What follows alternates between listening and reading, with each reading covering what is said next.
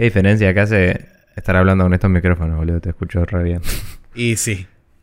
Chapelo. Em, Ah, tengo el Bionic Commando Rearmed y nunca lo jugué en mi vida. Voy a instalar ya fue. Para no jugarlo, Eh, pero tenerlo instalado, claramente. Claro. Em, Pasa que, claro, yo me olvido de muchas cosas que tengo porque solamente tengo listado, tengo el filtro de installed y Claro. tengo tipo 20 juegos instalados nada más. Y es como, bueno, el resto no existen. Claro, yo, yo hace mucho clasifiqué todos en su lugar, tipo por categorías. Y después seguí comprando tantos que directamente miro solo los que no están clasificados, que son los más nuevos. Entonces tengo infinitos juegos y siempre estoy abajo de toda la lista en el que dice, a ver, y es como, ahí está. sí.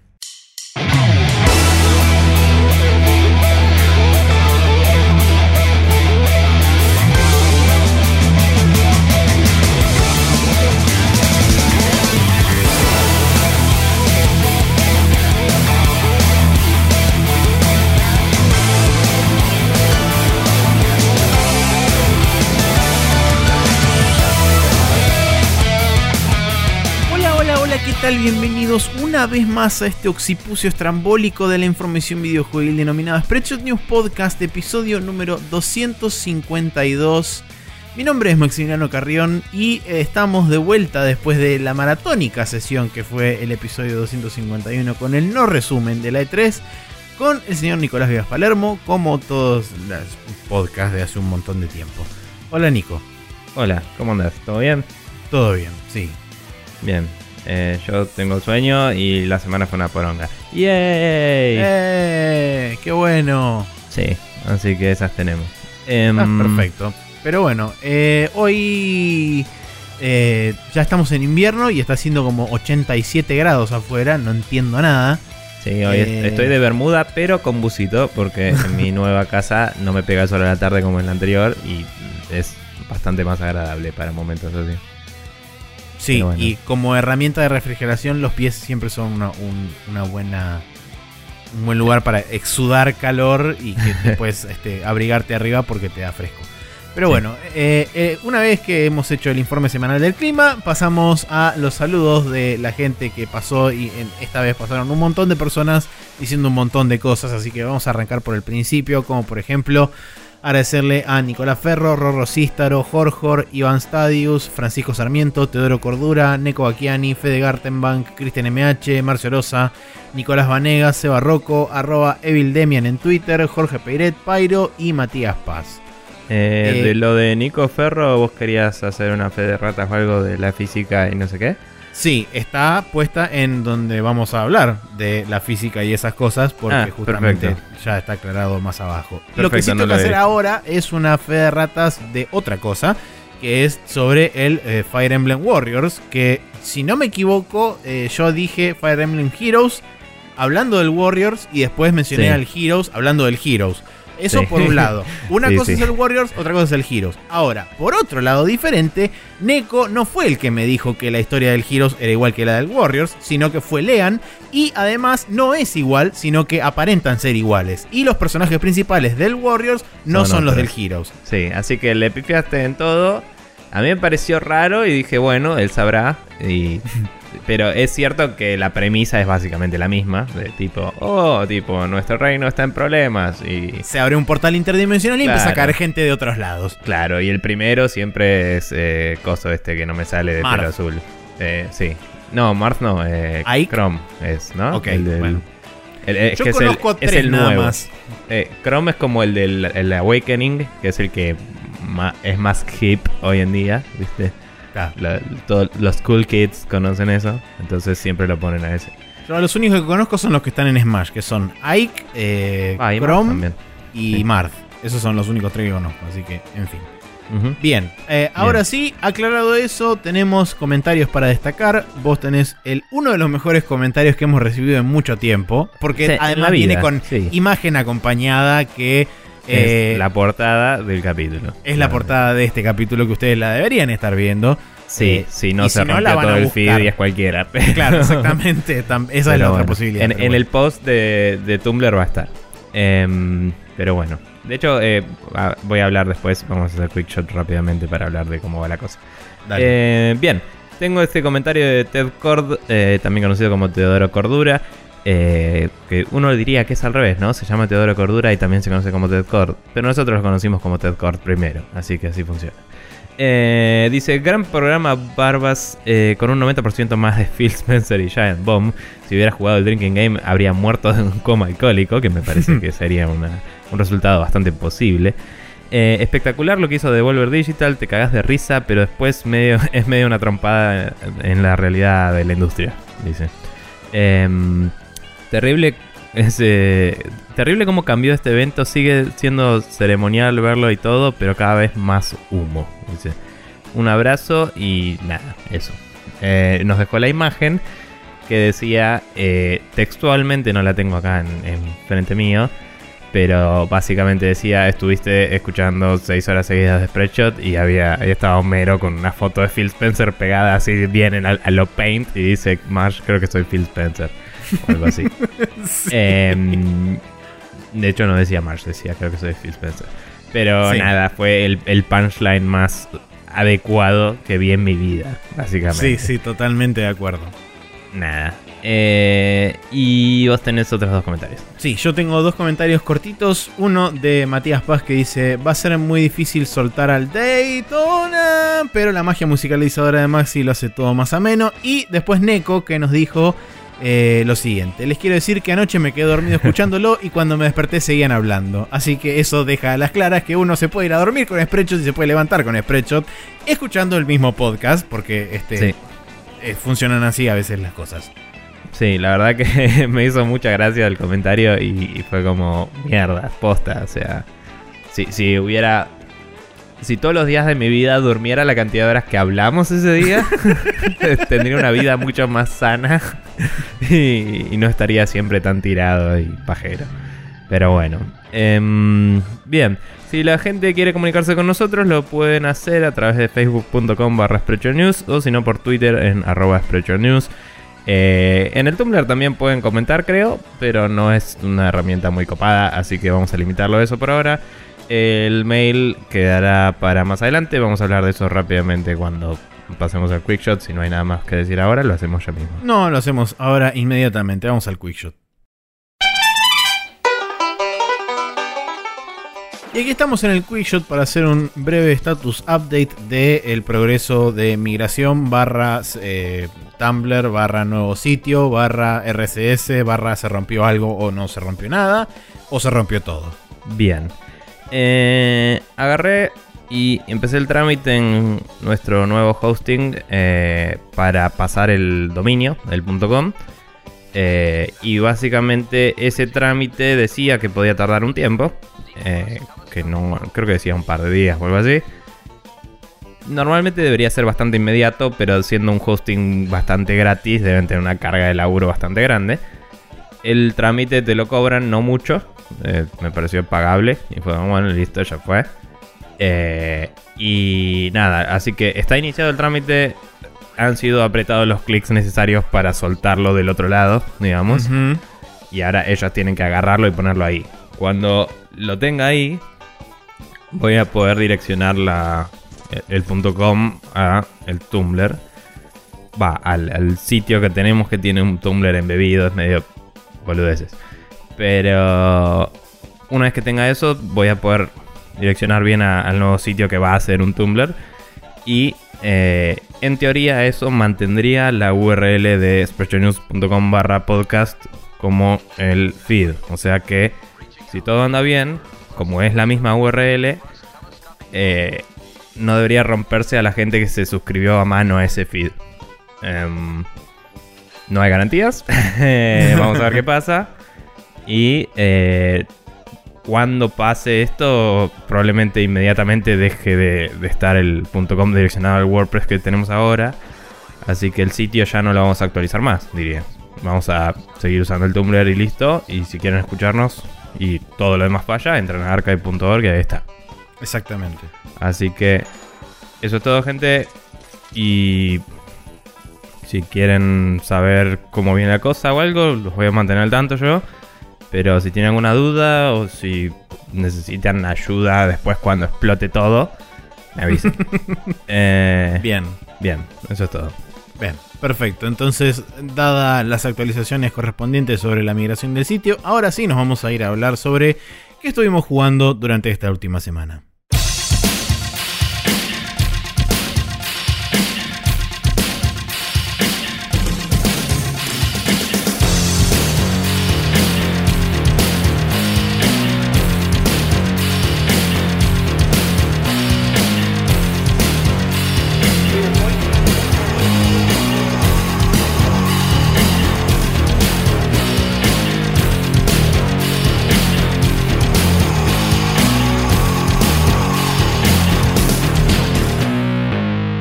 Aquí estamos en el Now Loading o los jueguitos que estuvimos jugando durante esta última semana y tenemos un popurrí bastante interesante, aunque es un poco más de lo mismo de lo que charlamos la semana anterior.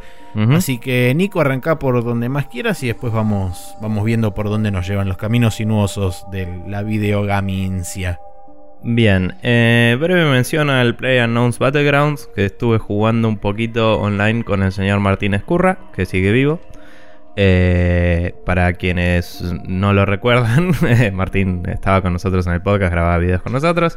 Para quienes sí lo recuerdan, eh, está bien en su trabajo y pasándola bien y está ahora en el equipo de Game Design, así que dejó de programar y está 100% en Game Design en un proyecto que está bajo NDAs, así que le dije que cuando se pueda hablar de eso que avise y podemos hablar sobre eso en el programa o nada, también que me cuente para saber, pero sí. eh, nada, recordemos que él está laburando en eh, NGD, sí. NGD Studios, sí. Eh, los que hicieron el último Master of Orion y se sabe, porque lo dijeron así, que entre comillas tenían otra franquicia grande para manejar. Eh, no sé si el proyecto de Martín es grande, chico, mediano o qué, pero me alegra mucho que esté está del líder básicamente en un equipo de diseño y es lo que él quería hacer, game designer, así que bien por él. Eh, y ese fue el Player Unknown's Battlegrounds. No, mentira. Pero bueno, breve mención a, a Martín, que es, es amigo de la casa. Eh, estuvimos jugando el Player Unknown's Battlegrounds. Anda muy bien el. El. Digamos, el invitar gente a hacer la party y eso. Sí tiene un poquito de problemas a veces cuando terminas la partida. En que. eh, el, el modo spectator y eso parece no estar muy bien tuneado los controles. No es fácil switchar de uno a otro jugador, ¿viste? Es como que no es intuitivo, ¿no? Y no hay un. No hay una UI que te diga apretá tal tecla para pasar al siguiente o una boludez así que. Son cosas tan mínimas que decís, aunque sea una beta, puedes clavarle un texto ahí, cabeza, ¿viste? Sí, un Em, playholder o lo que sea. Sí. Pero nada, jugamos eh, un par de partidas en dúo, que es uno de los modos. Vos puedes jugar solo, dúo o squad. Eh, y después jugamos en squad con un amigo de él. Y los squads siempre son de a 4, así que se te une un random. Y cuando jugamos de a 4, el random que se nos unió jugaba re bien. así que, aunque no lo teníamos en voice chat, porque no estábamos usando el del juego, eh, como que nos íbamos marcando en el mapa lugares a donde ir. Y el chabón nos seguía y por ahí marcaba uno que él veía que estaba bueno y se mandaba y todo así. Y la sobrevivimos bastante. Eh, quedamos en, el, en la mitad de arriba, digamos. en- de los 20 y pico equipos que eran. Eh, quedamos tipo... Creo que era 14 o por ahí. Bien. Así que nada, fue una, un par de partidas nomás, pero entretenida la experiencia y Pregunta. es nuestra idea jugar más seguido. Sí.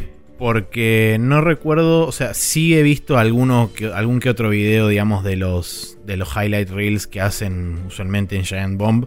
Eh, Pero Todos no recuerdo. Tomen un shot ahora. Sí, todos tomen un shot. Eh, no recuerdo exactamente si la- las partidas de squad eran de 3 o de 4 personas. O tenés una de No, no. 3 y una de 4. Justamente, como decía, los squads son de cuatro personas. Nosotros éramos tres y se te une un random. Ah, Eh, ok, bien. Que no termino de entender si el. O sea, si yo opto a entrar a squad y no tengo party, me machea y me mete un. O sea, entiendo la. Me, me parece raro que, que pueda hacer eso, ¿no? Que pueda ser un chabón solo metiéndome en un squad. Entiendo que para el matchmaking y todo te facilita un montón de cosas, ¿no? Porque te- siempre vas a tener jugadores. Claro, sí. Pero es loco eso, como que la gente quiere aprender a jugar en equipo, además de jugar solo. Porque son, no te digo que son dos juegos totalmente distintos, pero si solo te tenés que preocupar de vos mismo, te agarras todo lo que puedas. Y si estás en equipo es tipo, bueno, para, vos tenés una escopeta, vos tenés esto, vos tenés esto, toma esto. Y, y empezás a gestionar inventario de a cuatro y es otra cosa, ¿viste? Es- Son dinámicas diferentes, o sea, por más que sea la misma esencia Claro. del juego, son dos dinámicas diferentes. Claro, y, y podés hacer más cosas flasheando SWAT y todo eso, de tipo, yo voy a la izquierda, vas a andar a la derecha, qué sé yo. Y, y es como interesante ver eso, ver que hay gente que juega sola y se manda al matchmaking de quad, eh, de squad para poder, tipo, llenar un equipo y tener esa experiencia. Claro. Eh, nada, me pareció copado y está bien que es un- puede que pase y que sea tipo un una eh, moda, digamos. Pero por ahora, como el juego este tiene tantos jugadores y todo, le hace start y casi siempre dentro de los siguientes 30 segundos ya entraste a una partida. Es una locura en un juego de este estilo. Claro. O sea, eh, anda muy bien eso. No sé cómo mierda lo hicieron, pero está buenísimo. Y nada, muy bueno. Eh, y la pasamos bien. Vamos a ver si, si jugamos un rato más. Y después queríamos probar de grabar algún video y eso, pero por ahora siempre jugamos medio tarde, entonces jugamos un par de partidas y listo. Habría que sentarse un rato para grabar un par de videos, ¿viste? Pero good times. Eso. Muy bien, perfecto. Bueno, yo eh, finalmente terminé el Gravity Rush 2, o mejor dicho, el Gravity Days 2. Está muy bien. Eh, vamos a aclarar primero la- las dudas existenciales, porque como dije en el comentario del capítulo 51, eh, la historia corta es que la cagué yo, eh, explicando. Va, el concepto... Hablamos fue- mucho tiempo, la cagamos en varias cosas. Sí, es cierto. Tipo, acéptenlo, ya fue. Pero puntualmente con esto la cuestión es así. Vos tenés el Lunar Mode y el Jupiter Mode. El Lunar Mode es cuando vos sos más liviano. Porque la gravedad que afecta sobre el personaje es menor. Entonces lo que se modifica en realidad es el peso del personaje y no la masa. Sí. Por ende, lo que significa es que vos tenés menor aceleración, pero sos más liviano. Sí. Y te moves más lento, pero sos mucho más maniobrable. Está bien. Y por tener menos peso, pegas menos, porque justamente la- el, ejer- el ejercicio de la gravedad es menor sobre vos. Ahora, en el Jupiter Eso me Mode- cierra mucho más, que es la, la discusión que salió. O sea, para Sí. la gente que no vio el comentario, cuando yo dije que no me cerraba, eh, uno, eh, Nico, ¿cómo se llama? Nico Ferro, comentó eh, que, que no entendía lo que yo había dicho y discutimos un poco sobre física, masa, aceleración y cosas y nada. Exacto.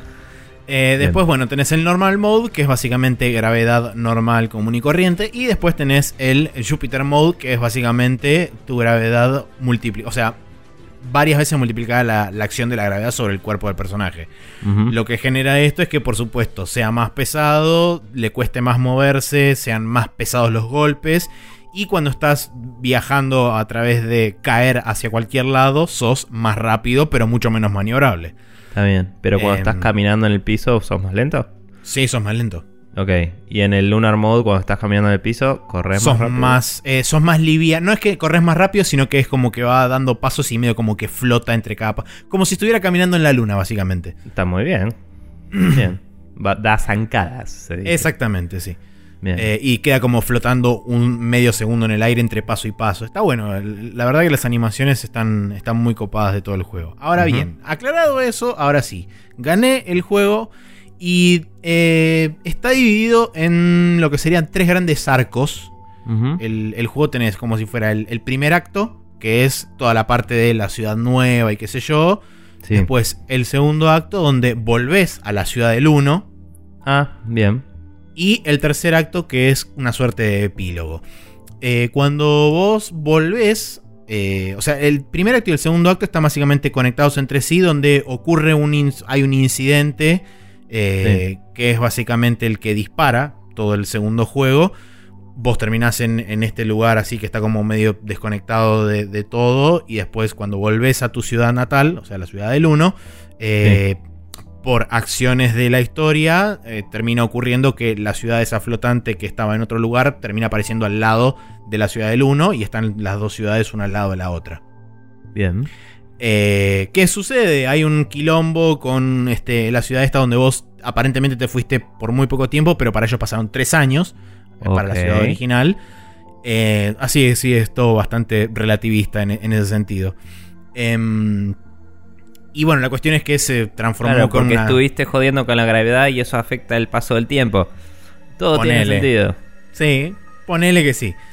Eh, la cuestión es que, bueno, en la ciudad medio como que se transformó en un lugar eh, no tan copado para vivir, porque ahora los ciudadanos se tienen que registrar como ciudadanos. Eh, en cierta forma eso les da un- una ventaja. Una suerte de police state, pero con robots medio automatónicos. Un robot Em, state. Sí, una suerte de robot state. Bueno, la cuestión es que suceden cosas y qué sé yo, y de repente el juego termina. Eh, O sea, llega un momento en que yo seguía avanzando la historia y de repente terminó el juego, entre comillas. O sea, terminó lo que sería la historia principal. Y yo dije, che, pero. O sea, entiendo que esto es el boss final porque tuvo como cuatro etapas, pero. eh, y la historia de la flaca, porque no me dijeron absolutamente nada de la historia de la, de la chabona. Y es como, yo acabo de terminar lo que entre comillas sería la historia del juego. Y, eh, y ahí, digamos, te arranca lo que sería el epílogo. Y básicamente en el epílogo es donde te cuentan la historia de la mina. Y el epílogo serán unas, no sé, dos horas más de juego. Eh, así que me pareció que estuvo como muy rara. O sea, muy raro cómo está balanceado. Eh, es como que fueran dos juegos medio como desconectados, pero unidos, digamos, por la parte final. Claro. Eh, y en particular lo que es el último, el último capítulo, la verdad que me pareció pésimamente, pésimamente armado en cuanto a pacing. ¿El último eh, antes del final o el No, epílogo? no, no, el, el epílogo, mejor dicho, sí, perdón. Me corrijo, el epílogo. Me pareció pésimamente armado, tiene un pésimo pacing, eh, lo Mm. que son la- las batallas de, de todo ese final, porque eh, todo el epílogo es casi como si te dijera una gran boss battle gigante que no termina nunca. Es como que tiene 2500 secciones diferentes. Hay, hay como 4 o 5 jefes distintos. Uno que se regenera constantemente si no lo matas con una velocidad más o menos rápida. Que no juega del todo bien con los tipos de controles que. O sea, si bien los controles están, Claro. entre comillas, bien, hay habilidades que joden. Eh, o sea, habilidades del enemigo que joden con el tipo de control que vos tenés, porque no puedes ejercer un control absoluto sobre el personaje cuando está flotando en la mitad del aire. ¿Y qué hace el, el enemigo? Te tira un ataque de viento, entonces te vuela. Y es como, dale, boludo, ¿en serio? Em, y bueno, tiene esas cosas. La verdad que. No te digo que me arruinó por completo la experiencia, pero la verdad que todo el epílogo es bastante fulero de jugar.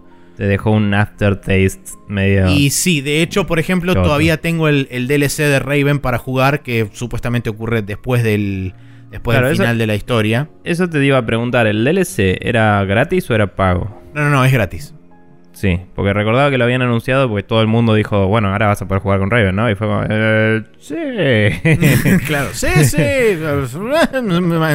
y de golpe era como, bueno, los escuchamos y vamos, van a poder jugar con Raven. Y es como, Sí, bueno, eh, este juego hace lo que a vos no te gusta, que es básicamente ponerte antes del final de la Ah. última misión y dejarte todo el mundo libre para investigar y esas cosas. Bueno, eh, ahora sé que tengo que hacer todo lo que quiera hacer antes de ganarlo cuando lo juegue. Sí. Bien. Em, pero bueno, digamos que el, el DLC ocurre después del final narrativo del juego. Em, Está bien. Entonces, eh, fíjate, capaz que, o sea, si, si ahora No, es estás que- medio echado a las bolas, lo jugás después, pero digo, capaz que te rezarse un poco el asunto. Sí, no, no, obviamente mm, tengo, tengo ganas de jugarlo, pero viste cuando terminás el juego y decís, ah, por Dios, por fin terminó este sufrimiento. Sí. y tipo, automáticamente después de eso, cerré el juego, saqué el disco, lo guardé. Mm. Indicación arriba- clara de que no va a pasar en breve. Por lo menos en el futuro inmediato no voy a jugar el DLC. Y agarré y dije, bueno, necesito relajarme y abrí el Loco Roco. Pero Está muy bien. del Loco Roco vamos a hablar después de que vos decidas hablar de alguna de esas otras cosas. Bien. Eh, el día siguiente a la maratónica sesión de como 8 horas de grabar podcast que hicimos, eh, fue el día del padre. Y yo, como me había juntado con unos amigos la noche anterior, había dormido como 3 horas, mal. o sea, que me acosté como para dormir 5 o 6 horas. Dormí como 3, porque dormí para el culo. Em, Y nada, estuve zombie todo el puto día con mi viejo y pasándola bien con la familia, bla, bla, bla. Y a las 9 de la noche más o menos, viste, cuando decís que, que yo odio dormir siesta con toda mi alma, pero decís, me tengo que acostar un rato. Y lo hice. Me dormí una hora. Me desperté y gané el Tekken. Así, Bien. de una. Eh, nada, tal y como había dicho la otra vez, eh, el boss final del Tekken, en la última etapa de todas, eh, se ponía el Rage Mode, que es este modo en el que puedes tirar el super, digamos. Claro. Eh, que mientras lo tiene, ese boss en particular le da como armor eh, todo el tiempo, o sea, perpetuo. Cada golpe que le pegas no puedes cambiarlo y le saca muy poca vida. Y como yo venía de la etapa anterior en la que si te invocaba el super te mataba, yo estaba defendiéndome siempre y tratando de que no me pegue el super y como jugando muy cagón. Claro, sí, sí. Y, y en el momento que yo le dejaba una apertura me hacía un combo 2 y ya me bajaba, porque ya para esa etapa casi siempre tenés poca vida si, si no defendiste absolutamente todo, que es bastante difícil. Entonces, esta, o sea, como había dicho en el podcast, eh, en la última etapa me parecía que no tiraba nunca el super y dije, en vez de defenderme lo voy a cagar a trompadas. Y básicamente hice eso y le Y ganaste. Digo, claro. y es como. Y me molestó el doble, porque es como me enseñaste con tu etapa anterior a jugar de una forma y en la siguiente tengo que jugar de la forma totalmente opuesta con la misma indicación visual, ¿me entendés? Sí, sí, es una Y es chotada. como. Cualquier, co- cualquier cosa. Pero bueno, lo que agarre contra trompada fue muy catártico. Eh, Y después.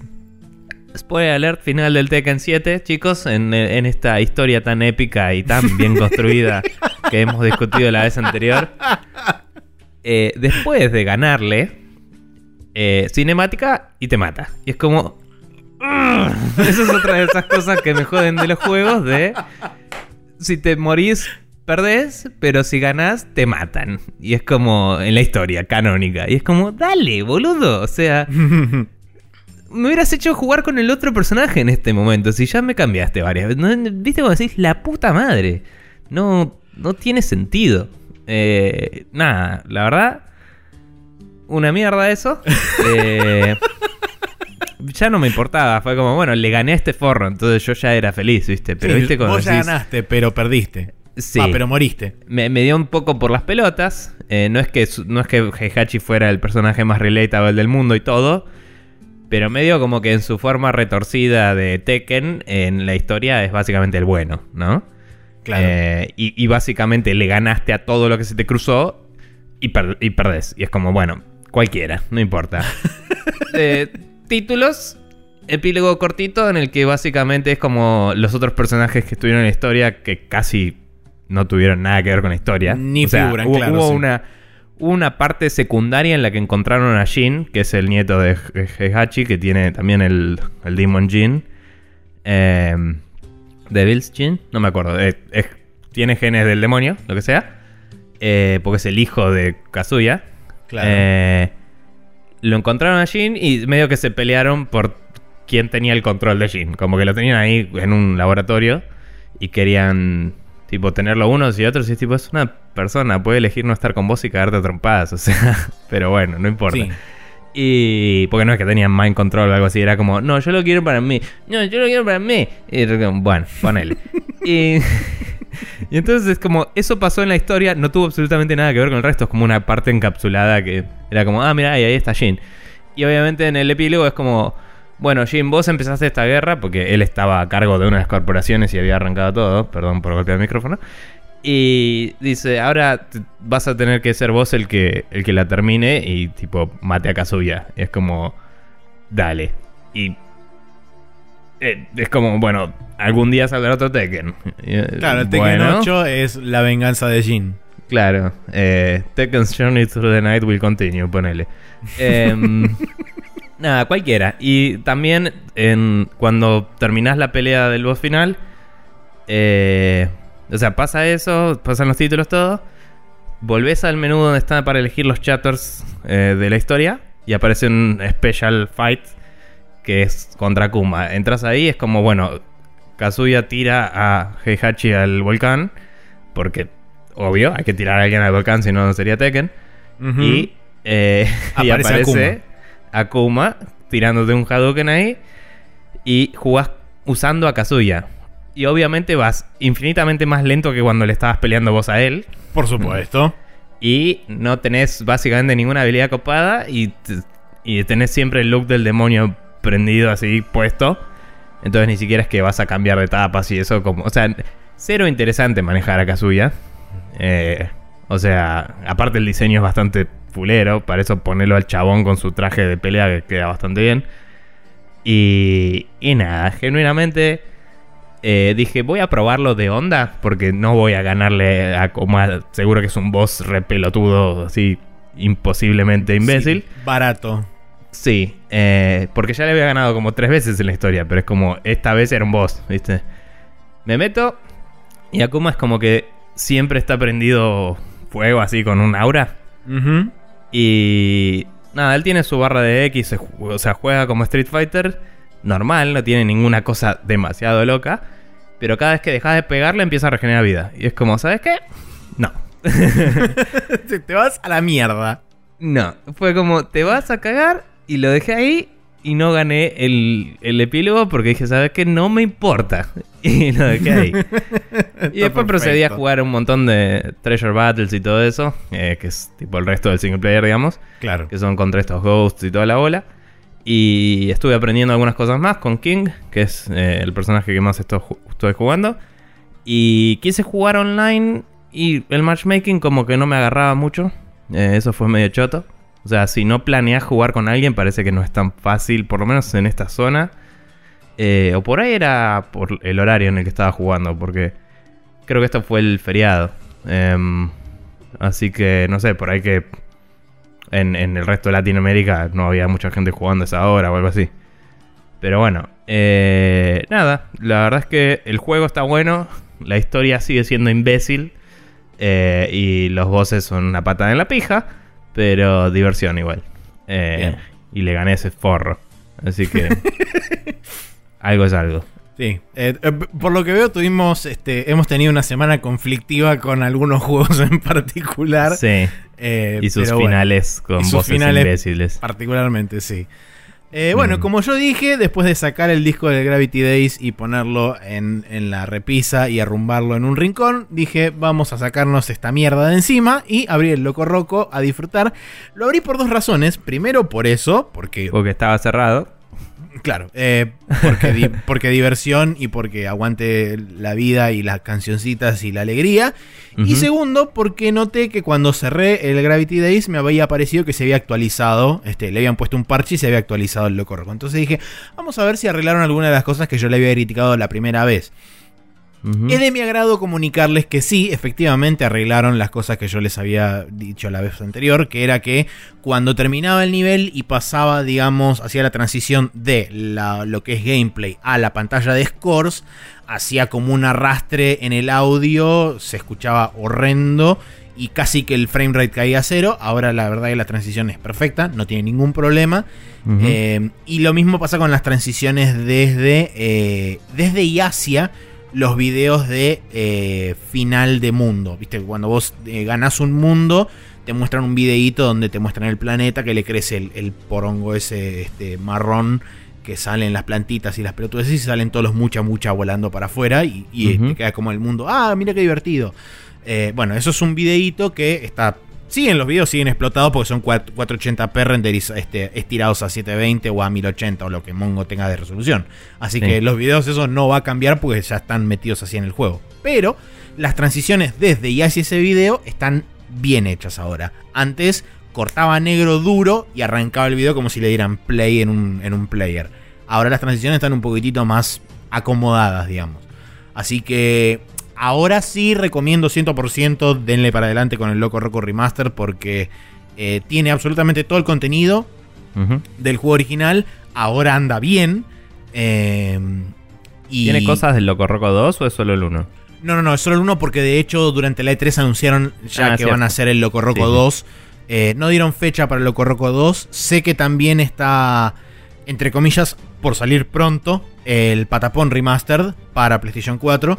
Así que cuando salga, cuando salga seguramente me lo compraré porque ese es uno de los juegos que, a pesar de que le metí un montón de horas en la PSP, nunca lo pude ganar porque quedé a dos misiones de la final y necesitaba dos o tres tipos de unidades particulares que requerían una cierta ayuda de parte del, del random drop que tenían que caerme ciertas, ciertos materiales para poder crear esas unidades. Y la composición de unidades era bastante crítica, sobre todo tirando cerca del final del patapón. Y nunca lo pude ganar porque nunca tuve ese tipo de unidades en cantidad. Siempre podía crear una o dos unidades. Y como, como en un cabeza de mierda me mandaba igual, me las cagaban matando. Y era como, bueno, arrancar todo de vuelta, hacer 50 millones de horas de vuelta de grendear materiales. Perfecto. Eh, y eh, nunca lo terminé ganando. Así que eh, espero esta vez tener un poco más la cabeza fría a la hora de poder armar esas unidades y eso. Pero volviendo al Loco Roco, sí, recomendado. Loco Roco 2 ya está anunciado. Y esperemos que salga el patacón, el patacón pronto. El patacón. Eh, nada, sí, yo la verdad es que estos juegos en la PSP los jugué un rato, pero después cuando la abandoné para siempre, eh, los extrañé y estaría bueno jugarlos en Play 4, ahora que lo pienso. Eh, mi PSP sigue ahí y sigue teniendo todos esos juegos, pero me destruye las manos, básicamente. Bien, eh, yo por último estuve avanzando un poco más al Nier Automata, llegué hasta la parte del bosque para ser ambiguos y no contar mucho. Bien. Eh, va, hasta el castillo. Em, nada, la verdad es que eh, la sigo pasando bien en este segundo playthrough. Hay partes que es medio en vole de, hoy tengo que volver a hacer esto. Hay un par de quests que genuinamente me había olvidado que no terminé. Viste que hay algunas que la última etapa, entre comillas, es ir y devolverla. Y es como. Me molesta que las dos o tres que tuve que volver a hacer eran medio tediosas. Hmm. Y. Eh, o por ahí eran muy ambiguas en qué había que hacer después. Entonces era como las dejé y dije las hago después. Y de golpe, como el final fue una sorpresa, no las pude terminar y tuve que volver a hacer todo. De golpe ending. sí. sí, me rompió un poco las pelotas eso. No voy a decir que no. Eh. O sea, creo que es la única cosa del juego que, como hemos dicho a veces, no, respeta tu tiempo, digamos. Eh, pero dentro de todo lo que es y todo lo que trata y hace el Nier Automata, me parece que es un problema menor. Eh, pero sí, es, es muy hincha pelotas. No hay, no hay otra que hacerle. Em, así que nada, ahora mi plan es de hacer todo excepto la quest final. Así puedo hacer todas las side quests que quiera hacer. Claro. Y mm, no creo que haga todas, porque no sé inclusive si algunas de estas no las voy a poder hacer en el tercer playthrough, aunque en teoría es otra historia y no la misma desde otro punto de vista. Eh, pero nada, eh, me estoy pasando muy bien. Me resultan raros los insertos de videos en lugares donde hmm. no había antes. Sí. Eh, algunos son backstory extra que no te dieron la primera vez medio porque andas a ver por qué. Y otros eh, son como, como cuentos medio raros que tienen algo que ver. Eh, no, sé el nombre del recurso narrativo, pero es como un paralelismo de. No sé, con, tu historia que estás jugando. Eh, que no terminas de entender si es historia de alguien que vivió en este mundo, si es un cuento, una leyenda, o si de alguna forma es lo que pasó con la humanidad, ¿viste? Es como muy abstracto, pero está bastante bueno. Y, mm, y nada, y yo creo que en una sesión más lo voy a dejar listo para ganarlo y por ahí lo gane en la otra, ponele. Y después empezaré el tercer playthrough. Eh, nada, también algo que eh, me había gustado mucho es hay un boss que es el que te hackeaba, que es donde descubrís el minijuego de hacking en el primer playthrough. Que es el de. El del parque. la, mina. Sí. De la ópera. La ópera. Sí. Eh, y ese boss, cuando lo jugás con, con el segundo personaje, realmente tiene como muchas capas más de fondo de su historia y todo. Totalmente.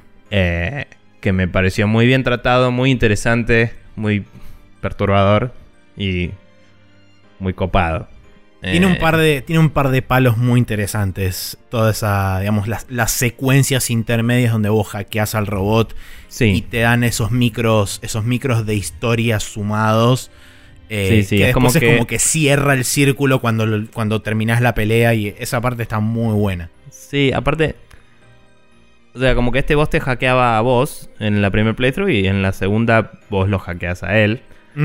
Y ahí es cuando como que vas descubriendo su historia.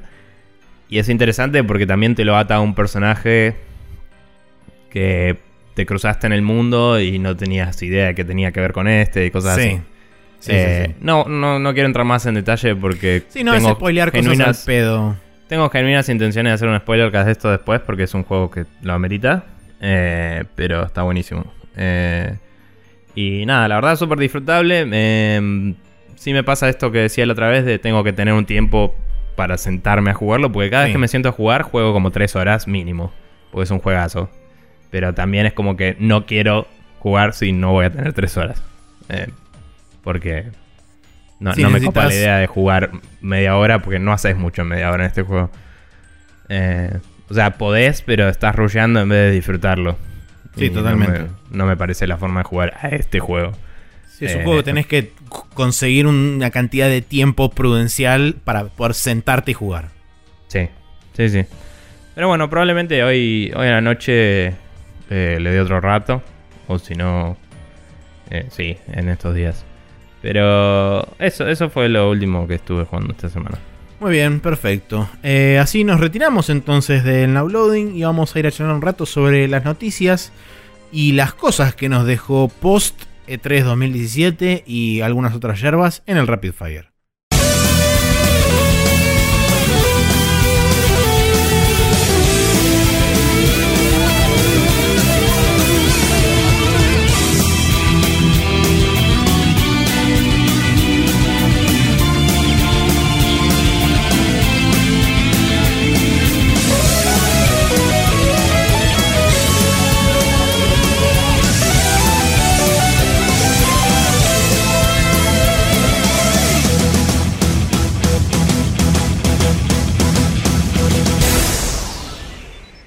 Y aquí estamos en el Rapid Fire, donde vamos a charlar sobre las noticias de esta semana, arrancando por la primera que dice que finalmente IO Interactive logra comprar su independencia de Square Enix, manteniendo el control de la IP de Hitman, y para festejar regalan el prólogo de este último juego, o sea, lo que serían las misiones de entrenamiento, para toda aquella persona que los quiera este, bajar y poder empezar a tener una breve una breve interacción con el mundo de Hitman. Creo que es un más que excelente primer paso. Eh, aplaudo la decisión de haber puesto los ambos tutoriales eh, gratis para poder tentar a la gente a que eventualmente lo compre. Y también festejo el hecho de que se hayan podido independizar de Square Enix y que hayan mantenido también el control de la propiedad intelectual de Hitman.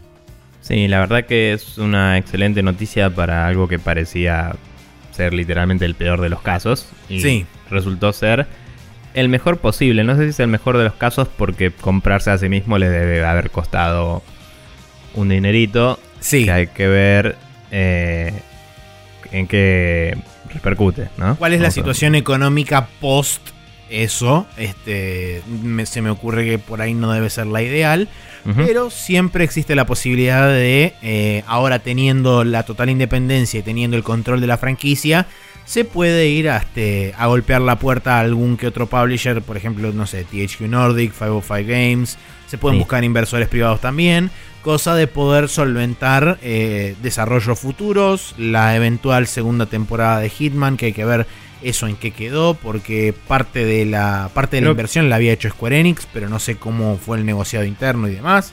Sí, creo que la ya, ya estaban entrando o a punto de entrar en producción. Pero, o sea, ya, ya estarían empezando a programarlo, digamos. Claro. Eh, entonces, hay que ver eh, si lo tuvieron que pausar y lo pueden reanudar o si todavía no lo habían empezado y es más fácil, digamos, eh, una vez que puedan resolver su situación. Nada, la verdad es que ojalá que les salga todo bien, porque el Hitman creo que es una de las mejores experiencias de juegos que hubo en mucho tiempo en el género y en y como fenómeno social, ¿no? De, eh, quizás no acá en Argentina tanto, pero en la industria todo el mundo estaba hablando del Hitman todo el tiempo.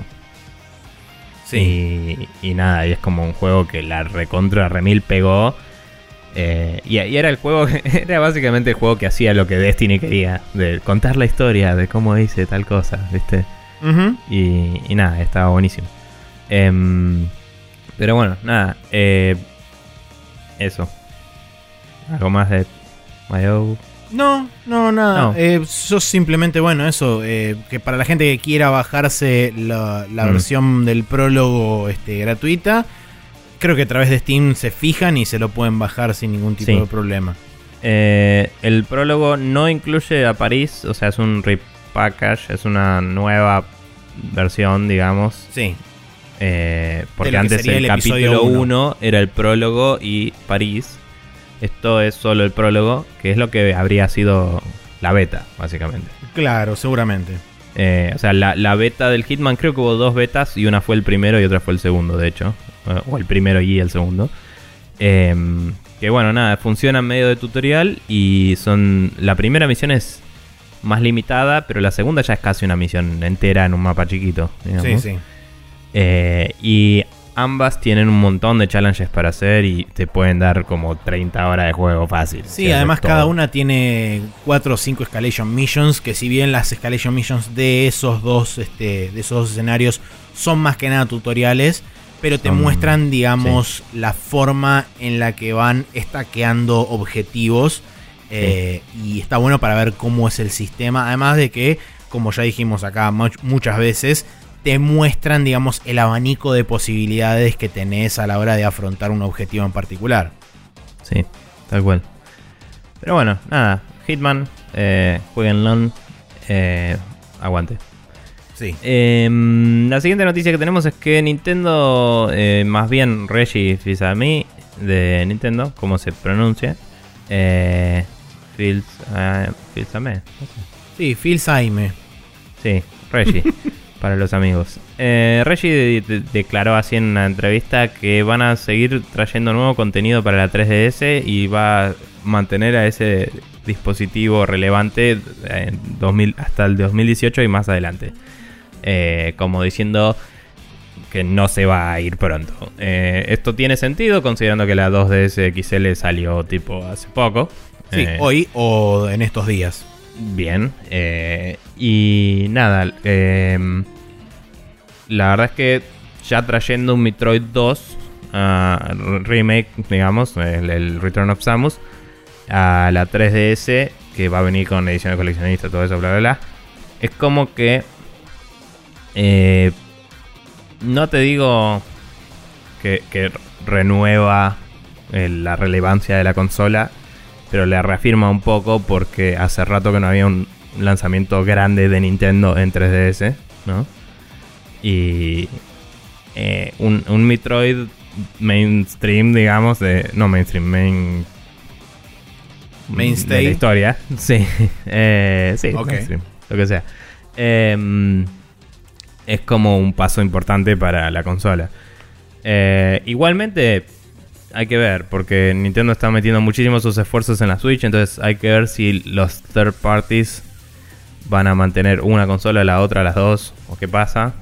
Eh, pero, o sea, la relevancia de la 3DS la va a determinar la gente y cuánto compran y cuánto no, no Nintendo. Así que, Sí, Vamos a ver. es- eso por un lado. Segundo, el hecho de que tengan más de 60 millones de 3DS de- dispersas Sí. por el mundo también es un número que ayuda a decir, bueno, esto no hay que dejarlo de lado. Porque se me ocurre que las ganancias generadas por esas 60 y pico de millones de 3DS no deben ser dos pesos. Eh, no, deben si ser bien mínimo 60 y pico millones. Por eso. Y si bien Nintendo está redoblando cada vez más la apuesta y está intentando eh, alcanzar a la demanda con la producción de, de Nintendo Switch, se me ocurre que por lo menos durante todo este año 2017 va a ser como mínimo difícil porque dadas las condiciones en las que actualmente está Nintendo en lo que se en lo que respecta a software que ya hay disponible para la consola y que va a haber disponible durante todo este primer año hasta diciembre. La, el pronóstico me da la impresión de que indica que la demanda no va a mermar. En todo caso va a aumentar conforme vayan pasando los meses y nos acerquemos a la bomba atómica que es Mario. Sí. Em, De hecho, ahora eh, pronto, que es agosto, el de el de Rabbit. eh, Mario Rabbids es en agosto, exactamente. Sí. Eh, y ese ya, aunque no sea Mario Mario, decir Mario en el título ya es suficiente para que las abuelas de todo el mundo empiecen a comprar. Sí. Entonces es como... Mes anterior tenemos Splatoon 2, o sea que no es Sí. este, tampoco algo para descontar. Por eso me, da, digo, me da curiosidad ver cuánto va a vender Splatoon 2. Eh, eso va a ser interesante porque la repegó en Wii U, pero Wii U también era una consola que vendió muy poco.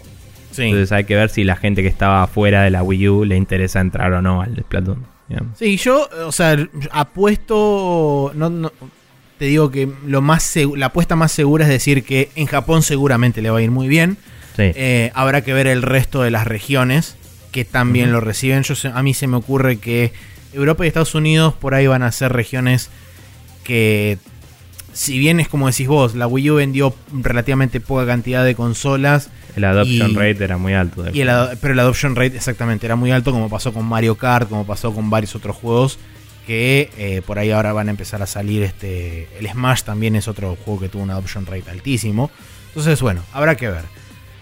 Eh, siguiendo con las noticias, tenemos que Killer Instinct va a recibir una versión de Steam durante este 2017. Killer Instinct, el juego de lanzamiento de Xbox One, ese mismo que después se hizo jugable a través del store de Windows 10, donde uno podía. eh, uno de los primeros juegos que fue eh, activado con el Xbox Play Anywhere, eh, donde vos podías intercambiar ida y vuelta entre la Xbox y Windows 10.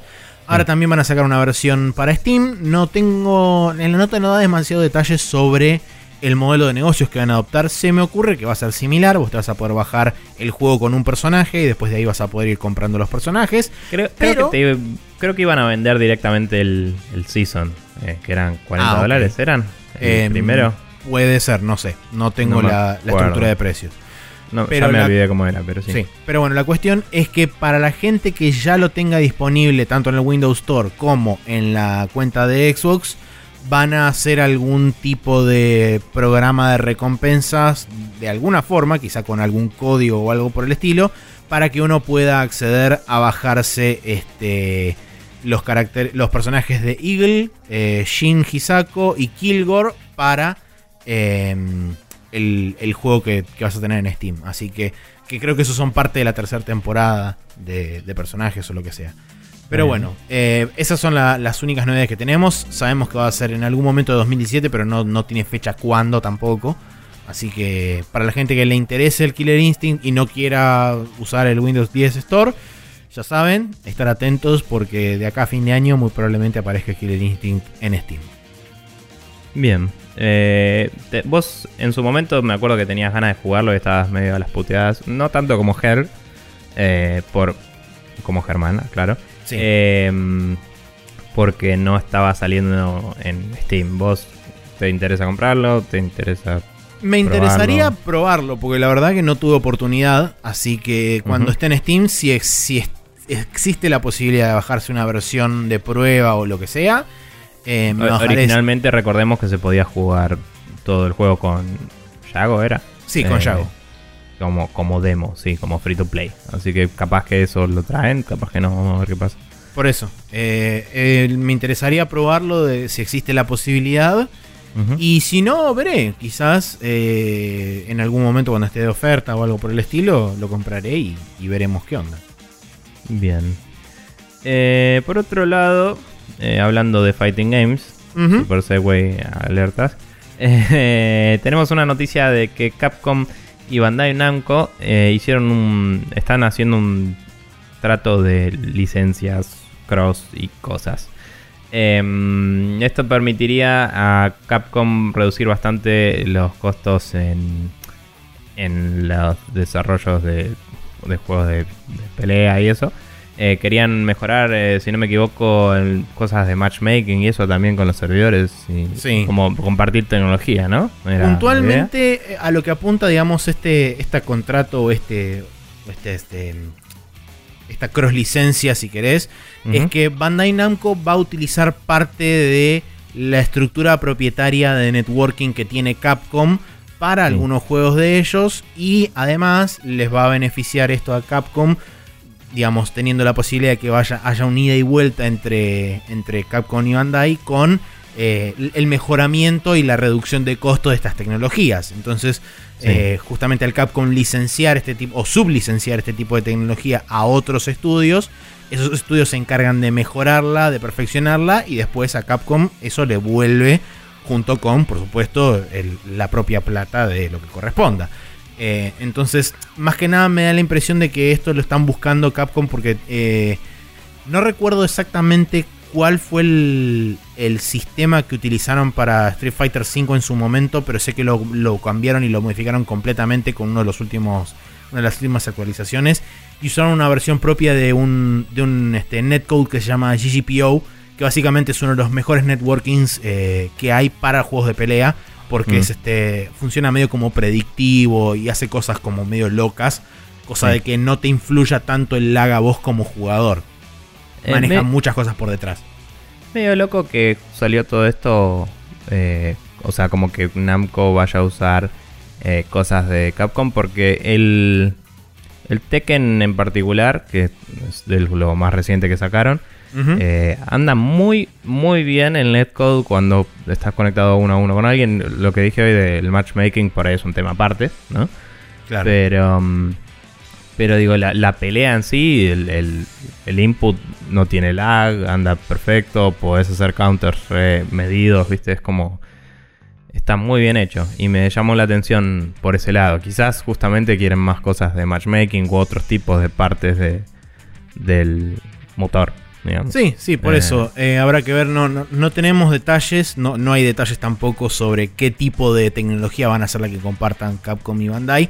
Y de hecho, desde Capcom dijeron que la idea no es circunscribirlo únicamente a Bandai, sino que también van a buscar otros partners de personas que quieran utilizar este tipo de tecnología que, este, que desarrolla Capcom. Puntualmente es loco que mencionan durante varios estadios de la nota, mencionan mucho el Street Fighter. Eh, la verdad no pude, no probé todavía el, netcode nuevo, porque no tengo instalado el Street Fighter 5 en casa.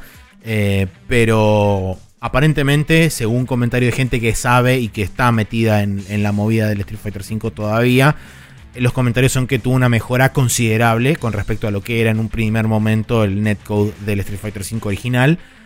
a lo que es esta nueva versión que salió ahora en los últimos parches, creo que hace 3-4 meses, en marzo o en febrero de este año. Así que bueno, Bien.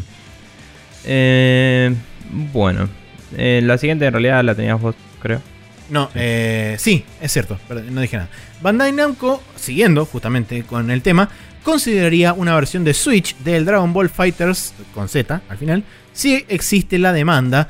Esto sale de una, de una entrevista que tuvo la productora, eh, la señora productora del Dragon Ball Z, del Dragon Ball Fighters, eh, Tomoko Hiroki, que le preguntaron sobre eh, una posible versión de Switch y si era un tema de poderío de la consola por la cual no existía esa versión.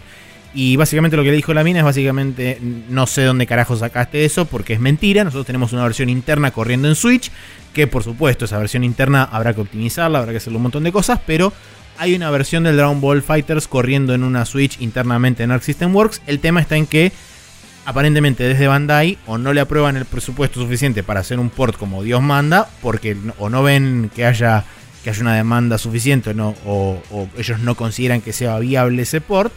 Eh, entonces lo que dijo la, la chabona es, si realmente quieren que el juego aparezca en Switch, por supuesto no va a llegar ni en tiempo ni en forma como las versiones de Xbox One y Play 4, pero eh, que la gente vaya y hable con Bandai Namco, básicamente.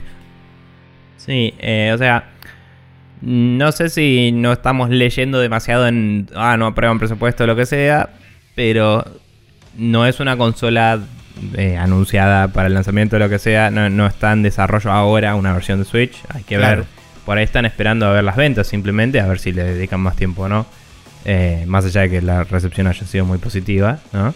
Eh, pero sí, recordando a la gente, tanto este juego como el, em, el Guilty Gear X Rata y eh, que lo digo así siempre porque así decían los trailers en japonés, aviso. Sí. No es que sé que le dicen XRD o XRD o cosas así, pero bueno. Em, el Guilty Gear, el Tekken, el... eh, inclusive el, el Mortal Kombat y el Injustice están todos hechos con Unreal Engine. Y el Unreal Engine hoy soporta la Switch eh, nativamente. Entonces, como decís vos, eh, internamente ya están haciendo algunas pruebas, pero son pruebas de lo deployé y anda, anda a saber capaz que no te toman los controles bien, capaz que tienen problemas.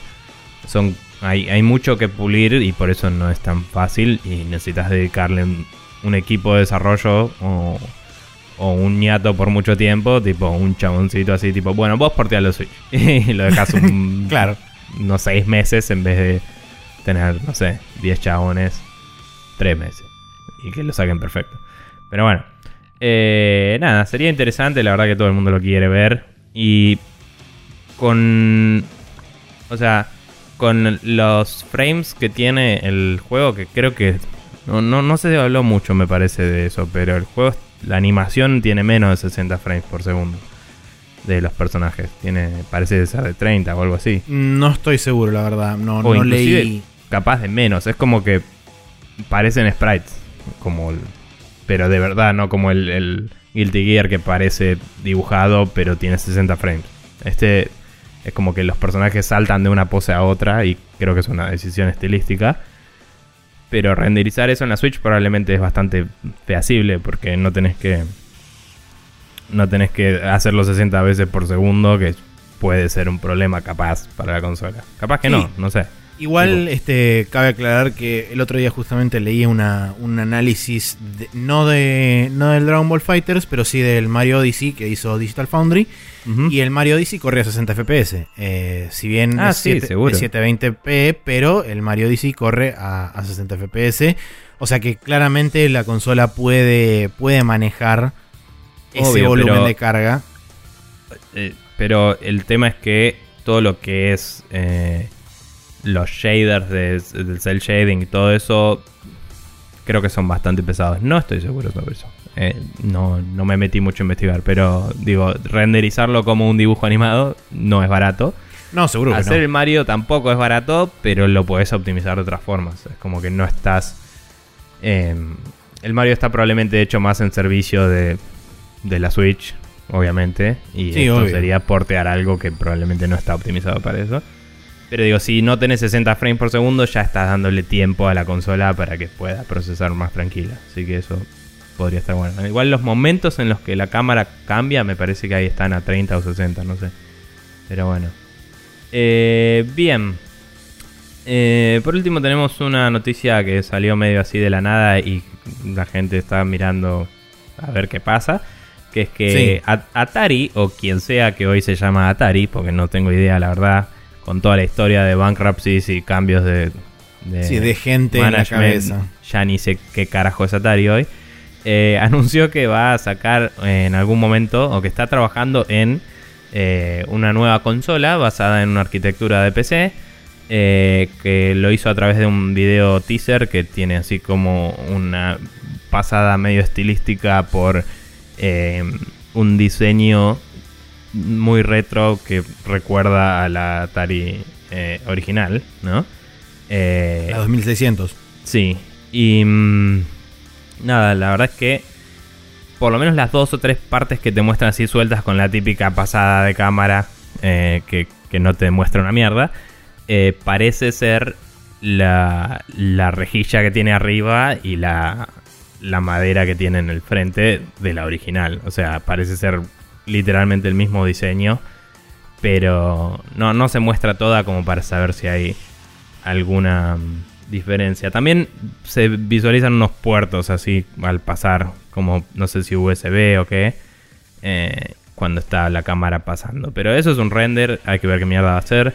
Eh, no tenemos idea de nada, creo que había rumores de que iba a ser básicamente una PC pero con su propia mm, con sus propias cosas ya instauradas para el desarrollo, ¿no? Como sus propias APIs y cosas. Eh, se está rumoreando que probablemente tenga emulación de la vieja, obviamente, por, eh, sea por hardware nativo o por software, pero todo el mundo asume que va a poder jugar sus juegos de Atari ahí de alguna u otra forma. La pregunta es qué tanto se va a poder desarrollar o no en ella, y si es básicamente una NES Mini de Atari o si es una computadora. Eh, claro. Entonces, ahí está la, duda. Eh, yo creo que va para el lado de ser una NES Mini a la cual le puedes programar juegos. No creo que puedas hacer mucho con la consola, pero creo que vas a poder correr cosas custom. Yo Bueno. la verdad que, o sea, en este caso sí estoy totalmente despistado y no, no, no entiendo, no entiendo la decisión detrás de, de esto. O sea, no, me cierra por No, ninguna parte. La realidad es que entre los developers indies y la gente nostálgica por el hardware en la vida, eh, hay como una movida de eh, hashtag luchando por los clásicos eh, de, mm, de hacer como estas eh, ya ni sé cómo se llaman pero viste la Raspberry y todo eso Sí. Eh, creo que le dicen computer a chip o algo así eh, que es básicamente eso son tipo computadoras que son chips eh, y a lo sumo una plaquetita chiquita es como una movida muy grande de usar eso para programar juegos limitados y hacer consolitas y hacer cosas lindas con eso, que está bastante bueno. Y cada tanto una empresa grande empieza a investigar si va para ese lado o no. Hay algunos proyectos de gente que tiene los derechos de cosas viejas para revivirlas. Había uno de que querían hacer, creo que una nueva Sinclair, eh, me parece. Eh, que esa, creo que era una Sinclair. Que esa la iban a rehacer básicamente. O sea, iba a tener un hardware moderno, iba a tener Bluetooth, Wi-Fi, toda la bola. Pero además, por hardware iba a emular la original. Entonces vos podías programarla en Visual Basic. Wow. Eh, va en Basic, no en Visual Basic. Em, y podías, tipo, programarlo igual que a la original y cosas así. Y esas boludeces están buenas para los programadores y no para mucho más. pero. sí. Dicho eso, hoy hay muchos más programadores que antes y uh, si abarcas un porcentaje de programadores en tu mercado, hay plata. No es que no hay plata para eso. Sí. Em, programadores y gente tipo hipsters de mierda y, y coleccionistas y un montón, no sé, está bueno. Eh, qué sé yo, por algo venden las Retronator y venden las... eh, estos que son hechos con FPGAs que, que no me acuerdo ahora cómo se llama, pero es una, una NES que renderiza a 1080 y es emulación por hardware. Ah, ok, sí. Eh, que la ves y es repugnante el diseño, pero es, o sea, emula uno a uno el hardware y eh, puedes ponerle cartucho de NES o de Famicom y lo ves y es tipo, como decía, el diseño es horrible, pero es buenísimo tener eso. Y te deja Sí. enchufar cuatro controles de una sin ningún eh, hub de esos, entonces puedes jugar algunos juegos re raros con esa cosa. Eh, pero bueno, nada. Hay, hay mercado. No sé si Atari va a hacer algo que valga la pena, honestamente. Y habrá que ver. no sé quién mierda es Atari hoy. Sí, Creo que- cual. Creo que cuando te atas a una cosa nostálgica, es más difícil lograrlo si no tenés laburando a la persona que hizo el original y eso, porque eso ya te da un valor añadido de. No sé, cuando salió Tim Schafer a hacer el, el primer Kickstarter este de, de cosas de Broken Age, Sí. eh, era tipo, chao, loco, vuelve Tim Schafer, vuelven las aventuras gráficas. Y después cuando salieron estos de los de Sinclair, eran chabones que habían laburado en la Sinclair original, tipo, Sí, sí. y cosas así. Y, y bueno, y ese aún así ni te enteraste, así que así vamos, ¿no? Es como medio ambiguo todo. Pero bueno. Así es. Bien, eh, pasamos ahora entonces al calendario, donde tenemos que el martes 27 de junio sale el Danganronpa Another Episode Ultra Despair Girls para PlayStation 4 y PC. ¿Cuántos El- juegos de Danganronpa hay, boludo? Eh, como 5 creo, o algo así. No sé, pero en- eh. sí, en los últimos... Pasa que el No tema sé, es que hubo 100 muchos capítulos. relanzamientos Claro. del juego de Play 3 y Play 4 y Vita para Claro. PC. Puede ser. Porque en los últimos 100 capítulos lo tipo mencionamos como 30. No sé. Sí, sí, tranquilamente. Eh, bueno, después tenemos el RPG Maker Fest, eh, entre paréntesis Norteamérica, no sé por qué, pero así estaba escrito, para. Nintendo 3DS. The Porque Golf en Club- Japón ya debe haber salido. en Japón ya debe haber salido, capaz, ¿no? seguramente, sí. Eh, eh, The, Golf Club, The Golf Club 2 para Windows, PlayStation 4 y Xbox One. Valkyria Revolution para PlayStation 4, PlayStation Vita y Xbox One. Summon Night 6, Lost Borders para PlayStation 4 y PlayStation Vita. el viernes 30 de junio tenemos el Crash Bandicoot Insane Trilogy para PlayStation 4, el Micro Machines World Series para Windows, PlayStation 4 y Xbox One, y el Tokyo Sanadu para PlayStation Vita y Windows. Y el domingo 4 de julio sale el That's You para PlayStation 4, que es el juego ese que mostraron en la previa de la E3, donde se juega con smartphones y tenés que sacarle fotitos a la gente que está alrededor tuyo y te muestra después en la pantalla de Play 4 boludeces o prendas o cosas que hay que hacer con la pantalla del smartphone y después te muestra en la pantalla de la tele eh, cuáles fueron las prendas que tenían que hacer y que, contestó cada uno con las fotitos y las imágenes y bla. Eh, no tengo idea, la verdad, no sé si lo vi. Eh, bueno.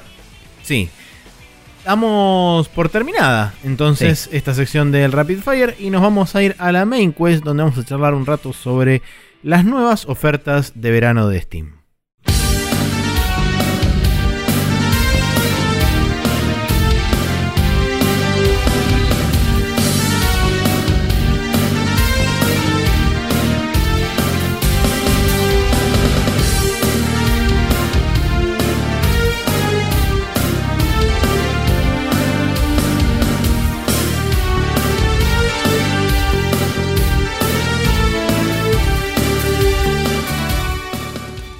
Y aquí estamos en la main quest donde, como comenté hace instantes nomás, vamos a hablar un poco sobre las ofertas que tiene este año Steam, las ofertas de verano, que para nosotros son de invierno. Y como hacía un montón de tiempo que no hacíamos este tipo de cosas, de recomendar cosas para que ustedes se compren y obligarlos a ustedes moralmente a gastar más plata, eh, entonces decidimos agarrar y hacer eso. Y también lo hicimos porque Carlos Fernández nos preguntó si lo íbamos a hacer. Y la verdad que no lo teníamos pensado hacer, pero fue como un buen recordatorio de decir, hay un montón de juegos que les recomendaríamos a la gente que juegue y no lo estamos haciendo hace mucho. Así que eh, tenemos acá una lista de unos 20 y pico, 30 juegos más o menos. Sí, creo eh, que de todos hemos hablado en el programa también. Sí. pero para gente que no nos escucha desde el principio, lo que sea, puede ser útil. Sí, bueno, hay, hay cosas que son, digamos, como eh, la, obviedad más obvia de todas las obviedades, como por ejemplo, eh, vamos a arrancar con la lista, como Nier Automata y The Witcher 3, la, la edición GOTI. Eh, aclaro, antes de, seguir con la lista, todos los juegos que vamos a decir están todos con descuento, algunos más, algunos menos. Sí, de hecho hubiéramos puesto otros más, pero no estaban en oferta y la, justamente la premisa era juegos que estén más baratos de lo normal. Exactamente. Pero bueno. Entonces, eh, bueno, como ya lo escucharon hablar a Nico antes en el downloading, como me han escuchado hablar a mí seguramente a principio de este año, Nier Automata vale cada uno de los pesos que lo quieran pagar. Eh, Creo que es el GOTI, ¿eh? No, no hay mucha discusión. Eh, a mí me viene, está ahí, en el top 1 o 2 como máximo.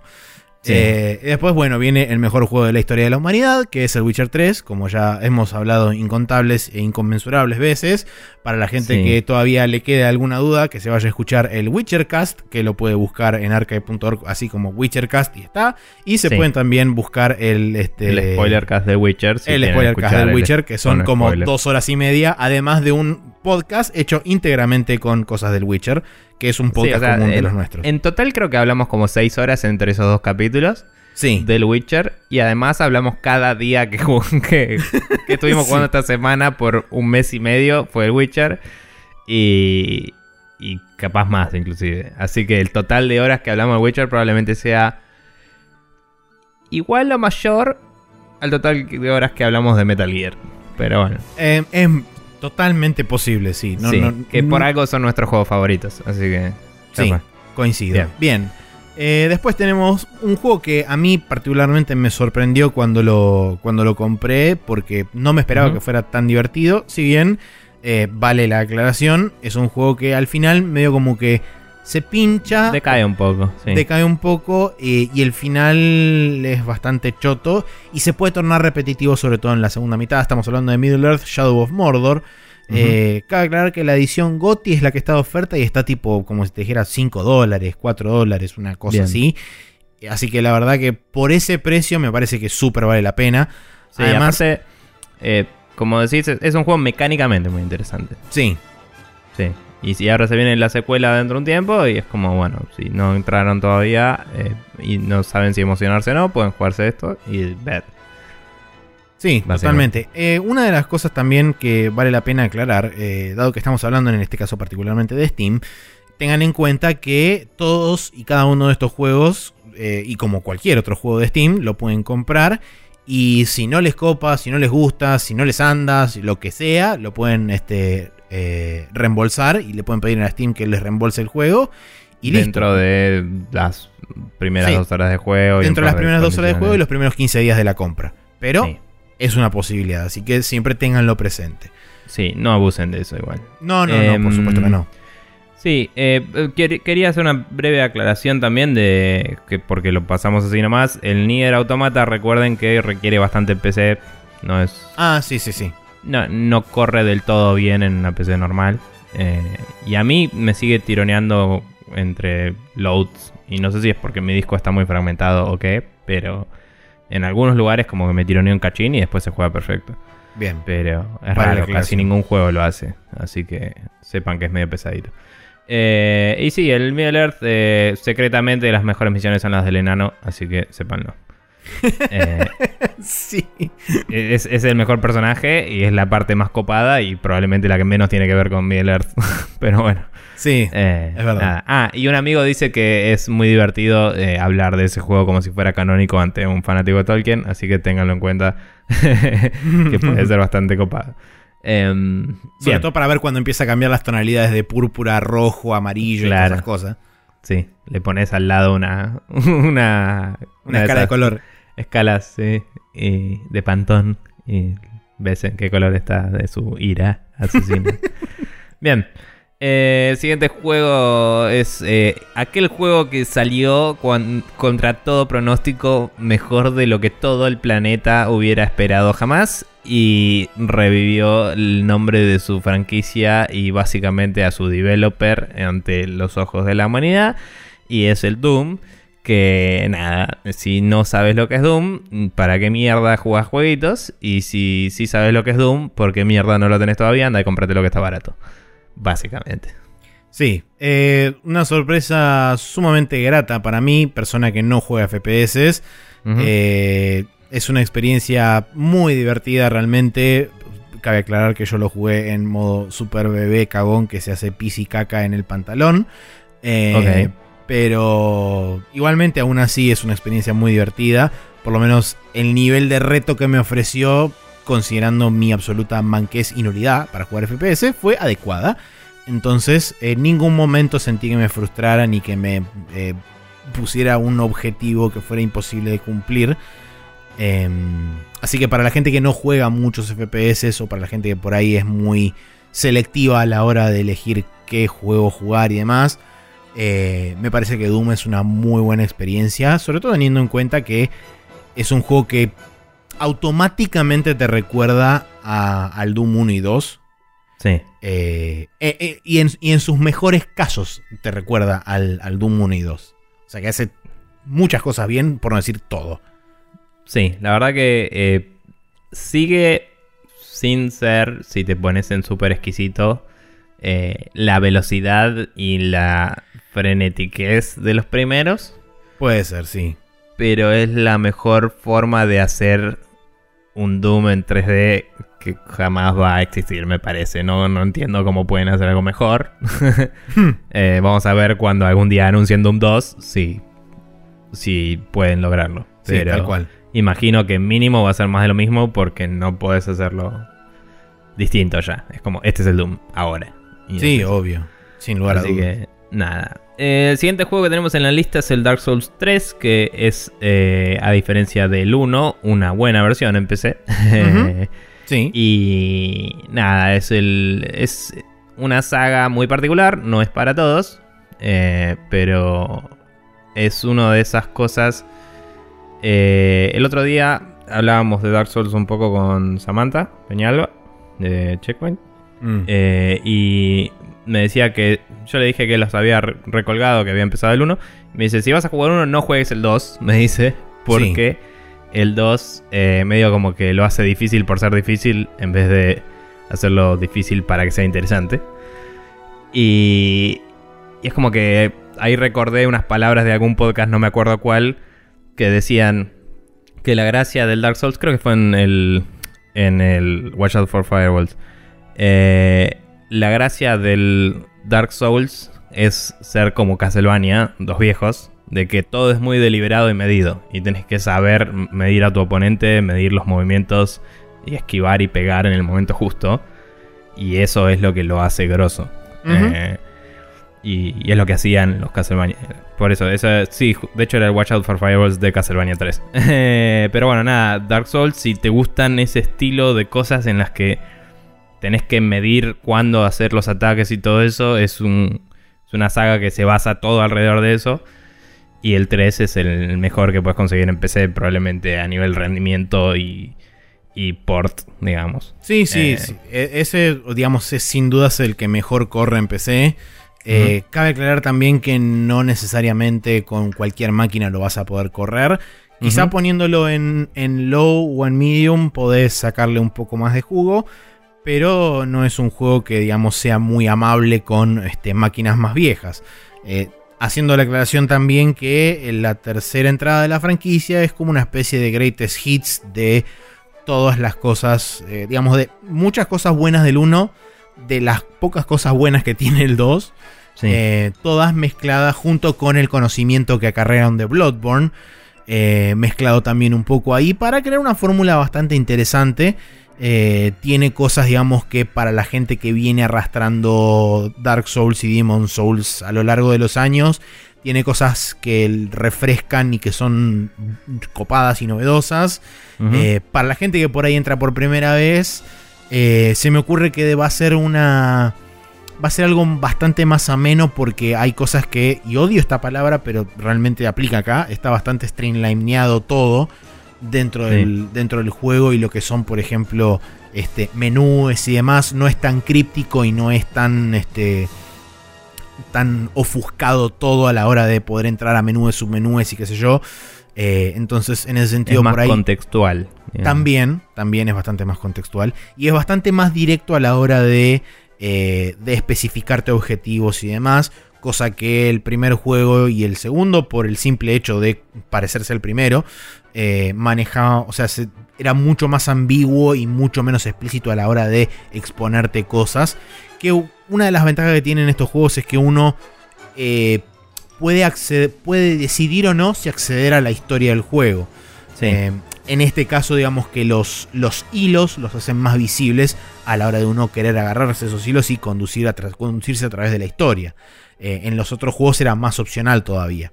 Pero bueno, a la hora de si uno quiere meterse y conocer el lore, la historia y demás, es más fácil hacerlo inclusive a través de este. Sí, es un juego que más que historia tiene lore.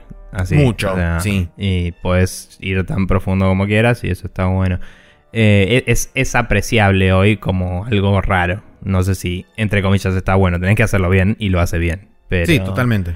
Eh, nada, como decías, tiene esas sensibilidades de juego viejo, digamos. Eh, de, o sea, antes tenías que leer un manual, digamos, donde te contaba la historia y eso. Acá está metido en menúes y en la descripción de los ítems y todo, y ahí está la historia. Eh, también algo más iba a decir sobre el Dark Souls. Ah, nada, el, 3 también tiene algunas referencias más directas al Demon Souls, me parece, ¿no? Digo, el Nexus es casi igual y hay algunos ítems y cosas que vuelven de ahí, ¿o no? Sí, toma, o sea, toma mucho de las cosas de, toda la saga Souls, eh, inclusive Demon Souls, y también, como dije, mecánicamente incorpora alguna que otra cosa de Bloodborne, o sea que es sería como una especie de greatest hits de todas las, de todas las cosas que son Souls barra Souls like que hizo From Software. Bien. Eh, después tenemos eh, Lorian de Blind Forest. Eh, yo no lo juego, sí. Es medio mitrobañesco con un bichito simpático y muy lindo todo. Sí, cabe aclarar que la versión de que está disponible en Steam está en la versión común y la Definitive Edition. ambas están de descuento. Recomiendo, por supuesto, la Definitive Edition porque tiene contenido extra y tiene este, algunas cosas que aparentemente ajustaron y balancearon mejor. No, lo, no jugué la versión definitiva, así que no podría abogar por eso, pero confío en la gente que, digamos, lo jugó y eh, reportó al respecto. Entonces, eh, por eso mismo lo pongo acá. Además de que, eh, sacando el hecho de que algunas áreas del, del juego original no estaban del todo bien balanceadas o eran como demasiado eh, castigadoras a la hora de, ejecutarlas, sobre todo porque eran como muy repentinas. Era eh, introducirte una mecánica y casi inmediatamente ponerla en acción en una sección particularmente complicada del juego. Eh, no te daban tiempo a aclimatarte a esa nueva habilidad que te estaban dando, a ese nuevo tipo de control que te estaban ofreciendo. Em, aún así considero realmente que es una muy buena experiencia y en parte también recae un poco en cómo uno como jugador lee visualmente el juego, porque uno lo ve y dice, ay, mira qué lindo, el, el, tipo de arte que tiene es como muchos colores pasteles, mucho bloom, hay mucho brillo, las cosas son como muy redondeadas, es todo muy cute si querés. Pero el juego es súper preciso a la hora de lo que es el platforming, es súper castigador a la hora de lo que es este, la muerte y el, y el backtracking, porque el juego eh, solamente tiene save manual y vos sos el que pone los checkpoints. El juego no tiene checkpoints en ninguna parte. Entonces, si vos te olvidás de salvar y jugás durante dos horas y morís, esas dos horas las tiraste a la basura automáticamente. Entonces, no dejen que les engañe el estilo de arte que tiene y demás, que es inocentón, así como muy amigable y demás. El mm. juego castiga y castiga duro. Entonces tengan eso en cuenta a la hora de jugar. Eh, aparentemente no sé qué tanto aliciente hay en la Definitive Edition. Sí sé que del lado de las mecánicas y de lo que es el balance está retocado para hacerlo un poco más justo, si se quiere. Pero eh, no sé hasta qué punto llega eso. Está bien. Eh, nada, yo la verdad no, no te digo, ah, no me interesa, pero nunca, nunca le encontré así el, el, hook, ¿no? La, cosa que me enganche para, para comprarlo, pero siempre escuché muy buenas cosas, así que ténganlo en cuenta. Y eso, no sé, plataformismo siempre viene bien. Eh, hablando de eso, no me fijé, me voy a fijar muy rápido si está el Marcos de Ninja, porque es un eh, está puesto. vale la pena. Está puesto abajo. Bien, no dije nada. Por eso tengo que leer la lista entera antes de hablar. Bien. Eh, acá habías puesto uno, pero yo puse el anterior primero porque ah, precede y estamos hablando de la saga renovada de XCOM. El XCOM Enemy Unknown y el Enemy Within están muy baratos. Em, o sea, creo que directamente el que viene con la expansión incluida estaba barato. Eh, creo que estaba como 5 dólares. Y personalmente a mí me gusta más que el XCOM 2 que también está en oferta. Eh, y me parece mm, buen, me parece mejor punto de entrada el 1 que el 2 porque el 2 ya elabora sobre cosas que tendrías que haber aprendido del 1. Eh, y además es una secuela directa, y, o sea, aunque no sea un juego que gire 100% en torno a la historia, sí te ponen un aspecto cinemático en el cual te hablan de personajes y cosas que decís qué carajo estamos haciendo. Eh, y te perdés un par de boludeces si no jugaste al 1. Entonces, yo personalmente recomiendo que jueguen el 1 y que lo jueguen todo lo que se les cante el culo porque es buenísimo. Y capaz que lo pueden jugar de acá a las siguientes ofertas cuando el 2 va a estar más barato todavía. Pero. sí. Eh, quizás también ya esté con la expansión, eh, el 2. Sí. Sí, puede ser porque la expansión fue anunciada ahora en la 3. Em, pero bueno, eh, sabiendo eso, saben que el 2 tiene mucho más mod support. Entonces puedes bajarte un montón de pelotudeces para customizar a tus chabones. Eh, y ya salió, no sé si ya salió, pero estaba el mod oficial del Long War 2, digamos. Sí, eh, sí, ya está disponible. Bien, que te extiende el juego muchísimo. O sea, es un juego súper rejugable. tampoco es para cualquiera. Es un juego de estrategia por turnos bastante hardcore el XCOM. Eh, el 2 más que nada, diría. El 1 creo que es un poco más eh, para introducir a la gente a la saga, como decía, ¿no? Eh, a, la, a, la, saga, no, a la franquicia. Y me parece que es más ameno y más llevadero. El 2 es como un poco, acá están todas las mecánicas en tu cara y manejate. Y, y a mí personalmente no, no es que me disgustó, pero me choca un poco la mecánica del timer que tiene siempre. Coincido no 100% aunque no sea súper opresora, me molesta un poco. Y en el 1 es más como que vos desarrollás tu árbol tecnológico y si la colgás por mucho tiempo, por ahí te morís. Pero no hay un, una, un Doomsday Clock ahí todo el tiempo, eh, flasheando Watchmen, ¿no? Eh, pero bueno, nada, igual la saga es muy buena. El 2 tiene un montón de pelotudeces para modear, que inclusive deben hacer más ameno todo lo que a mí no me gusta del 2, así que tendría que considerar bajarme un par y, y probarlo. Pero igual es un juegazo, así que ténganlo en cuenta. Y les recomiendo eso, que lo jueguen si, si les gustan los, los tactics de una. Y si, les, y si les gustó algún juego de estrategia, pero nunca probaron uno por turnos, yo creo que el XCOM Enemy Unknown barra Within eh, es un muy buen lugar para empezar. Sí. Eh, Tal eso. cual.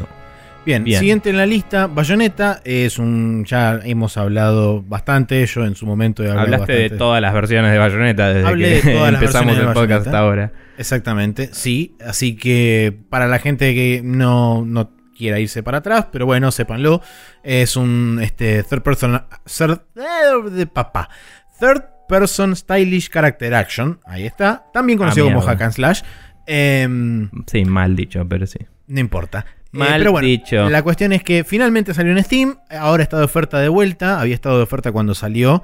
Eh, ya, digamos, lo que eran alguna que otra cosita menor que tenía en cuanto a performance y demás, la arreglaron con un parche que salió hace relativamente poco.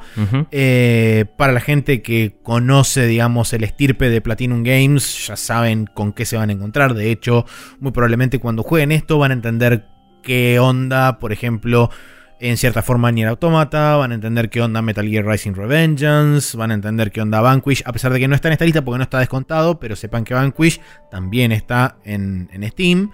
Eh, y demás otras cosas de... Pensé que ibas a decir honestamente un chiste tipo castorcito de Lord Vanquish. Así. O algo así. Uh, es muy bueno. Sí. Es muy bueno. Está bien. Sí. Vale, vale el aplauso. Golf Club, ahí está. Listo, perfecto. Bueno, eh, nada, Bayonetta para la gente que lo quiera disfrutar en PC, lo pueden poner en Super TV Channel y jugarlo así que te recontra. Así Sí. que aguante y a darle para adelante. Eh, ya que estamos eh, y que lo mencionaste, yo recomendaría también el Metal Gear Rising Revengeance, que es un juego Ajá. que tiene está ahora a 7,49 y lo estoy comprando en este momento porque en PC no lo tengo todavía. Em, y creo que es la única cosa que voy a comprar en esta oferta de Steam porque ya tengo todo, pero bueno. Bien. Em, pero nada, el Metal Gear Rising Revengeance eh, es un juego hecho y derecho de Platinum. eh, a la vez es bastante Metal Gear, más de lo que la gente hubiera esperado, diría. Eh, o sea, si no llamas por codec y todo eso, te perdés la mitad de la historia literalmente. Eh, lo cual es criticable para cualquier juego. Llamándose Metal Gear, es como que uno debería esperar hacer eso, supongo. Pero genuinamente está mal dividida la historia en que hay cosas importantes que solo te las dicen Sí. por codec. Sí, sí, sí. Eh, pero la acción es pelotudamente increíble y eh, todo es super heavy metal y todo se va al palo todo el tiempo. Las, bo- Y- las boss fights de ese juego son increíbles. La música de las boss fights son increíbles. Sí. Es todo impresionante en ese juego. Sí, y la verdad es que eh, nada, me estuve viendo, como dije, a gente de Giant Bomb, todos tomen un trago, eh, jugar todos los juegos de Metal Gear, ya terminé de ver cómo terminaban el 4 y fue como, podría jugar el Revengeance en 60 frames, porque lo jugué en la Play 3 a 30 frames y es un toque dureli, ¿no? El asunto, Sí. pero la verdad es un juego de acción bastante copado. Eso. Em, Bien, después una experiencia totalmente opuesta, creo que no podría ser más opuesta, que pueden eh, disfrutar en Steam, es el Firewatch, que es un juego con una historia personal de un tipo que se va a vivir a- al bosque eh, laburando de guardabosques justamente, eh, porque nada, tuvo algo en su vida que le pasó que lo hace querer alejarse un poco de sus problemas y pasar un verano ameno ahí en, en Bosquelandia. Y nada, está muy bueno, muy bien hecha la narrativa de este juego. Es una historia muy, eh, como decía, amena, minimalista o como lo Sí, quieran muy ver. personal también. Sí, y es como todo el juego sobre el desarrollo de una relación entre esta persona y otra persona que, que no ve, que, con la que habla por radio siempre. Eh, y son personajes de los más creíbles que vi en mi vida, básicamente. Sí, es muy zarpado. Eh, la- el voice acting es increíble y el guion es eh, genuinamente eh, no sé, te deja, te deja eh, realmente relacionarte con los personajes de un- a un nivel que no entendés. O sea, no tiene precedentes, me parece. Así que, nada, realmente es un juego, es una experiencia para tener. Eh, el gameplay en sí me parece muy sólido y todo, pero no es un juego de, con, digamos, desafíos y, y voces y enemigos, sino que es un juego de explorar y resolver un par de situaciones y seguir la historia. Así Eh, es. Nada, eso. Eh, creo, creo que es. Eh, O sea, aunque digo que es una experiencia, no es de esos juegos que calificaría como experiencia. Yo creo que usa cosas del lenguaje de videojuegos muy bien. Eh, y. Y nada, y como que tiene un nivel de interacción más allá de la mayoría de esos juegos que es tipo. Voy por acá y miro cositas. Eh, pero nada, la verdad vale mucho la pena y está baratito, así que adelante. Bien. Eso. Eh, dando vuelta a la página y pasando a otro tema totalmente diferente, ah, Sí. vamos a recomendar dos juegos de Behemoth, que básicamente esto es para gente que quiera sentarse con alguien en un sillón y jugar a, a la par, o también a través Cagarse de, de risa. y cagarse de risa también, o a través de internet, en el caso del segundo, porque tenemos acá el Castle Crashers y el Battle Block Theater. Ambos juegos realmente son ultra recomendados para jugar con mínimo una persona más. Eh, Mm. Ambos juegos soportan hasta cuatro personas, así que pueden hacer las eh, mieles de sus invitados en cualquiera de sus fiestas, barra juntadas, barra etcétera. Eh, en el caso, como dije, como repito, el Battle Block Theater tiene también el componente online, o sea que se puede jugar a través de internet también. Pero ambos son muy buenos juegos, son excelentísimos juegos, tienen ese toque de humor absurdo que tiene este Behemoth, que es fantástico. En el caso del Castle Crashers es más tipo un side-scroller, un beat'em up a la eh, Teenage Mutant Ninja Turtles y ese tipo de cosas. Y el Battle Block Theater es un platformer, pero más tipo puzzle. Sería medio Eh. como un poco la definición. En, en realidad es como un. Sí, no, no sé, es como que tenés que eh, resolver niveles y avanzar nada más. No sé si tiene tanto de puzzle como que tiene eh, muchísimos obstáculos distintos que tenés que aprender a sortear. Claro, bueno, sí. Y hay muchos coleccionables para encontrar en cada uno. Es, es bastante platformer clásico, digamos, pero tiene sus propias vueltas de tuerca interesantes de que eh, todo está hecho con, con estos bloquecitos, que cada bloque tiene una mecánica asociada, digamos. Y tenés que armando a veces algunos saltos medio complejos y cosas si quieres descubrir todos los ítems. Em, igual lo más copado que tiene ese juego, y que diría que este me gusta mucho más que el Castle Crashers personalmente, es la comedia pelotudísima que tiene, que es increíble. Es fantástico eso. Que el- la intro del Castle Crashers es una de las mejores introducciones de un videojuego en la vida. Eh, y si no la vieron, véanla en YouTube y después vayan y tírenle plata al monitor hasta que lo tengan bajado y lo puedan jugar. Porque es increíble. Así es. Pero bueno. Y ahora pasamos también a otra cosa totalmente diferente, a pesar de que Sí. tiene un poco de este así cooperativismo internetil, Sí. porque estamos hablando del Torchlight 2. eh, El- el Diablo 3 de verdad. que no fue el Diablo 3, o sea, sí. El Diablo básicamente. 3, bueno. exacto. Eh, Tiene todo lo que quieren las guachas y todo lo que quiere la gente que juega Diablo. Eh, Sí. Además de que se puede jugar online, eh, por supuesto, sin ningún tipo de always on loco, místico, ni nada de esas cosas. Que bueno, ahora ya el, el Diablo prescribió eso, pero no importa. Sigue O sea, siendo se puede jugar por LAN, se puede jugar eh, offline con controles. ¿Se podía offline en, la misma compu dos personas? Mm, ¿Con algún control? te no la sé si debo. lo habilitaron después. No me sé si- No sé, si le pusieron controller support o no. Pero es un juego que está mucho más basado en las mecánicas de lo que es el Diablo 2, digamos. Es hecho por gente que había elaborado en los Diablos 1 y 2. Así es. Y mm, eh, tiene una estética un poco más caricaturesca que se asemeja más a la del WoW, digamos. Sí. También. Y. mm, Y nada, la historia y todo eso es un. está en papel. en un papel así secundario atrás de loot. Vamos a lootear todo Claro. y vamos a matar bichitos. Y si te gustó el Diablo 2, este, eh, como decía, es el Diablo 3. Eh, tenés todo lo que tenía, tenés armas de todos los colores que quieras, te pones una en cada mano, eh, tenés habilidades que van variando, árboles, eh, puedes armar tus stats como quieras, puedes Sí. hacer de todo. Y, Tenés varias clases, tenés una de Sí. las mejores cosas que es fantástico, eso también estaba en el Torchlight 1. Vos tenés una mascota. exactamente, y esa mascota vos la podés cargar con cosas en su propio inventario y después a la mascota la podés mandar a la ciudad para que venda esas cosas y, Y vuelve con su inventario vacío. Y te traiga pociones, etcétera. Sí, nada, es eh, súper, súper recontra conveniente y copado. Y. Y nada, está buenísimo. Así es. Pero bueno, eso. Eh, después tenemos eh, el Sleeping Dogs Definitive Edition, un juego que debería volver a jugar. Y que nunca jugué la Definitive Edition, así que quizás tendría que entrar y comprarla también. Pero genuinamente el Sleeping Dogs, eh, creo que desde el GTA 4 en adelante, es como que por mucho tiempo no hubo un open world interesante. Después, eh, bueno, salió el, el cosa, ¿no? El, el el Red Dead Redemption, que la rompió, pero era una anomalía cósmica, así nada que ver con nada.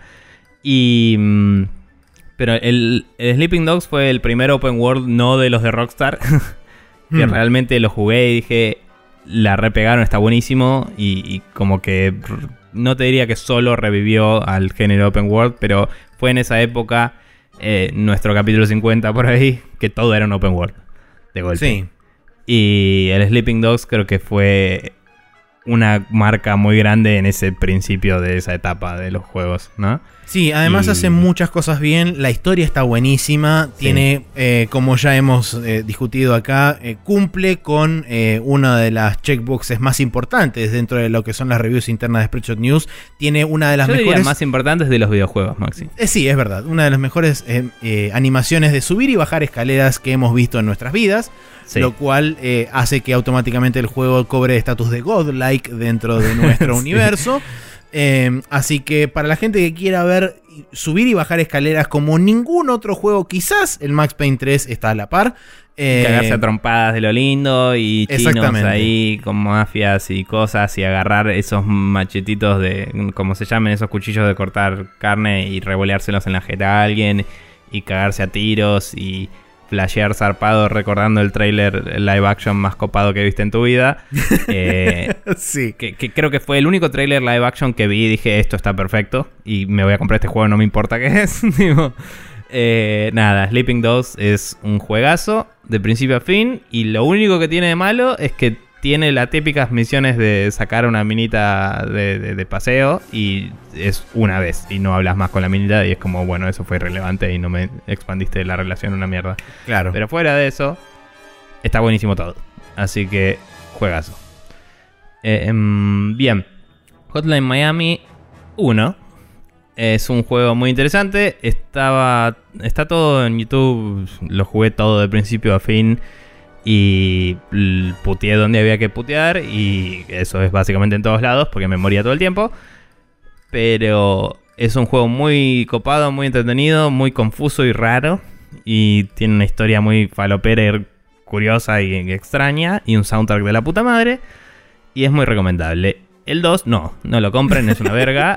Tiene un level design de poronga. Y pueden ver en YouTube mi intento de jugarlo y decisión de no jugarlo nunca más en mi vida.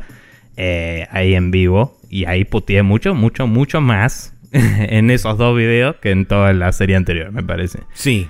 Pero bueno, eh, nada. ¿Vos lo jugaste el 1 o el 2? Yo jugué el 1, sí, eh, Sí. lo gané completo, lo terminé y demás. Sí, coincido con absolutamente todo lo que dijiste. Eh, es un juego que es muy raro, pero es raro bien. Sí. Así que eh, para la gente que, que lo quiera jugar, creo que está tipo 2 dólares, una cosa así, la nada misma. Eh, y como dijiste vos, el soundtrack es excelentísimo.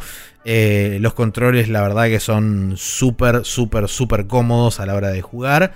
Eh, cosa que, por supuesto, el 2 pifió y se cagó en todo porque en querer montarle aún más cosas a un control que ya estaba perfectamente balanceado con la cantidad de cosas que podías hacer, por supuesto te descajeta todo para la mierda. Si a eso le sumás niveles grandes al pedo y otro montón de cosas, es un juego que no podés jugar. Así que vayan, compren el Hotline Miami 1, no compren el Hotline Miami 2. Bien.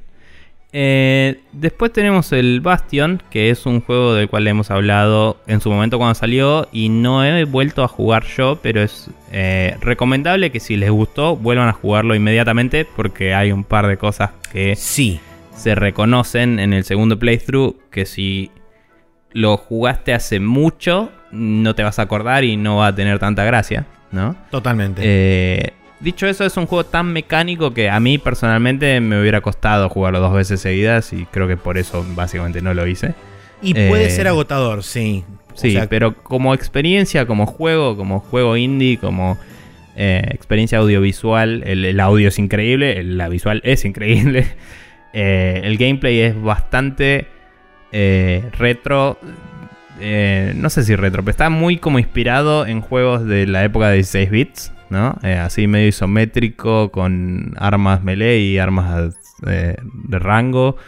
Y, y es muy, muy interesante, muy copado. El, el narrador que está todo el tiempo contando lo que haces no se vuelve tedioso nunca, está muy bien incorporado a las mecánicas. es excelente. El narrador es una de las mejores cosas que tiene el juego. Sí, y la música es la mejor cosa que tiene el juego y es increíble. Eh, nada, una experiencia muy copada. Y Super Giant Games hasta ahora no decepcionó nunca. No, Así que habrá es- que ver cómo se viene el próximo juego de Super Giant Games, que es el Pyre. Que sale este año. No tengo pronto exactamente. sale, no sé cuándo. Sí, no tengo exactamente la fecha de salida ahora en mente, pero sé que sale relativamente pronto. Sí. Eh, Eh, el, el Transistor estaba en oferta también? Eh, el transistor estaba de oferta también, sí. Bueno, el Transistor puse- es todo lo mismo que dije, pero otro juego distinto. Claro. Yo particularmente no lo puse porque si bien me gustó, creo que... el, el final eh, decae un poco. El final decae un poco y el Bastion me gustó más. Eh, o digamos, como, Sí. como experiencia toda cerradita me gustó más. Como, como experiencia cerradita estoy de acuerdo. La historia del Transistor es más interesante. Eh, sí. O es, o es más ambiciosa quizás, no sé si más interesante. Eh, pero es como que se, se nota que expandieron para todos lados lo que hicieron en el Bastion. El tema es que por ahí lo expandieron demasiado y tendrían que haber rescatado un poquito más. Pero es muy interesante el gameplay del Transistor, así que yo lo recomendaría también solo porque la- las mecánicas de pelea son bastante únicas y es, es bastante copado. Em, y los personajes están buenos. Así que yo recomiendo también el Transistor y lo voy a anotar en la lista. Muy bien, perfecto. Bien. El siguiente que tenemos listado es The Deadly Tower of Monsters, un juego del cual yo hablé el año pasado. Eh, en el segmento o barra interín que Nico se había ido a Japonlandia. eh, Sí. Cuando grabamos los atemporales. La verdad que es un juego muy divertido. Es un juego que me, me sorprendió lo, digamos, lo correcto que es en muchas cosas. Es un twin stick shooter que tiene, digamos, eh, muchas cosas de Diablo en el sentido de eh, lo que respecta puntualmente eh, estética en cuanto a... No tanto en cuanto a lo que es mecánicas del loot y demás, eh, sino que en cuanto a la progresión y demás, es como que está armado de esa forma. Básicamente lo que tenés que hacer es subir por una torre que tiene un montón de niveles, o sea, en vez de ir para abajo en un dungeon, vas para arriba en una torre. Em, y cada una de esas torres, en cada uno de esos niveles tenés una sucesión de enemigos, en algunos lugares tenés algunos puzzles y demás, tiene collectables por todos lados, y una de las cosas que tiene locas es que, eh, digamos, vos no ganás precisamente puntos de experiencia eh, matando enemigos, sino que lo que vos, eh, en los momentos donde vos ganas experiencia es cuando completas misiones que se te van habilitando con el correr del, con el correr del juego. Y cuando vos completas esas misiones, llegás a determinados lugares en, en esa torre, donde tenés como unas computadoras a las cuales vos podés acceder y redimir esos puntos para intercambiarlos por determinadas cosas, como por ejemplo, no sé, mayor, este, mayor vida, mayor este, agilidad, o eh, podés este, también cambiarlo por... em, ay, ¿Cómo se llamaba esto? Más, más tiempo de jetpack, porque tenés como una especie de jetpack en la espalda donde podés flotar Sí. mínimamente. Y después por otro lado tenés este, coleccionables que son este, básicamente componentes que te sirven para ir mo- modificando y mejorando las distintas armas que vas encontrando a lo largo del, del camino. La verdad que es un juego que es, es muy interesante y sobre todo es muy interesante por la temática que maneja. Eh, intenta emular lo que sería una película vieja de la década del 50 eh, Sí. de ciencia ficción, Es muy meta todo. Es muy meta todo. Eh, reproducida, o sea, es como que te están mostrando el momento en donde el director, junto con eh, un asistente y demás, están grabando el track de comentarios sobre la película. Entonces funciona como una suerte de narrador omnisciente el director al momento en que es similar al Bastion cuando, por ejemplo, reacciona frente a cosas que vos hiciste. O es también, por ejemplo, muy divertido cuando te muestran eh, el, game over, que en realidad el chabón dice, sí, bueno, pensamos terminar la película acá, pero en realidad lo que pasó fue esto. y tipo retoma desde un toque antes. Em, entonces maneja, maneja esas mecánicas, digamos, intrínsecas de lo que son juegos de forma bastante cinematográfica a la hora, digamos, de, exponerlo. Y autorreferencial. y autorreferencial a full. Eh, está desarrollado por la gente que hizo el Xenoclash, que son Ace Team, los, los chilenos.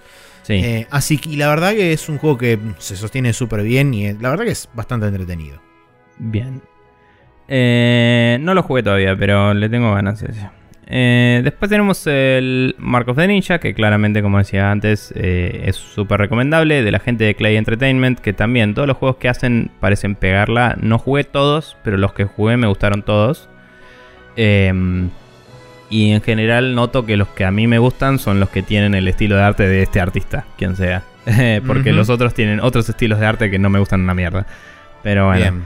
Eh, nada, la verdad es que Mark of the Ninja es un 2D platformer hecho y derecho de ser un puto ninja y es lo más, lo más Batman que hay también. Eh, y está buenísimo. Eh, las animaciones son perfectas, el arte es buenísimo, las elecciones de cómo se hace toda la UI y cómo te muestra cómo interactuar con el entorno y todo está muy bien transmitido todo y las mecánicas están súper pulidas y el control estaba muy muy bien tuneado. Entonces eh, una vez que aprendiste y logras hacer algo sin que te vean bastante complejo o empezás a ir eh, eliminando, eliminando a los enemigos eh, entre las sombras, la sensación que te da es realmente muy zarpada. Sí, es muy zarpada. Em, nada, es un juegazo y súper recomendable recomendable, la verdad. Em, después puse el Saints Row 3, que es un juego del cual hemos hablado muchas veces. Uno de los juegos mejores escritos que jugamos en nuestra vida. Lo cual es curioso porque es comedia llena de fart jokes y dick jokes. Pero. Pero nada, genuinamente muy, muy, muy divertido. Una experiencia muy, muy para cagarse de risa. Se puede jugar en cooperativo online de a dos. Eh, y mm, personalmente me gusta muchísimo más que el 4, aunque el 4 me cae de risa también. Eh, el 3 creo que es la posta, así que si quieren cagarse de risa y dar vueltas por una ciudad rompiendo absolutamente todo, Saints Row 3 es eh, la forma de hacerlo. después agregué también el Towerfall Ascension. Hemos jugado Towerfall muchísimas veces con anterioridad.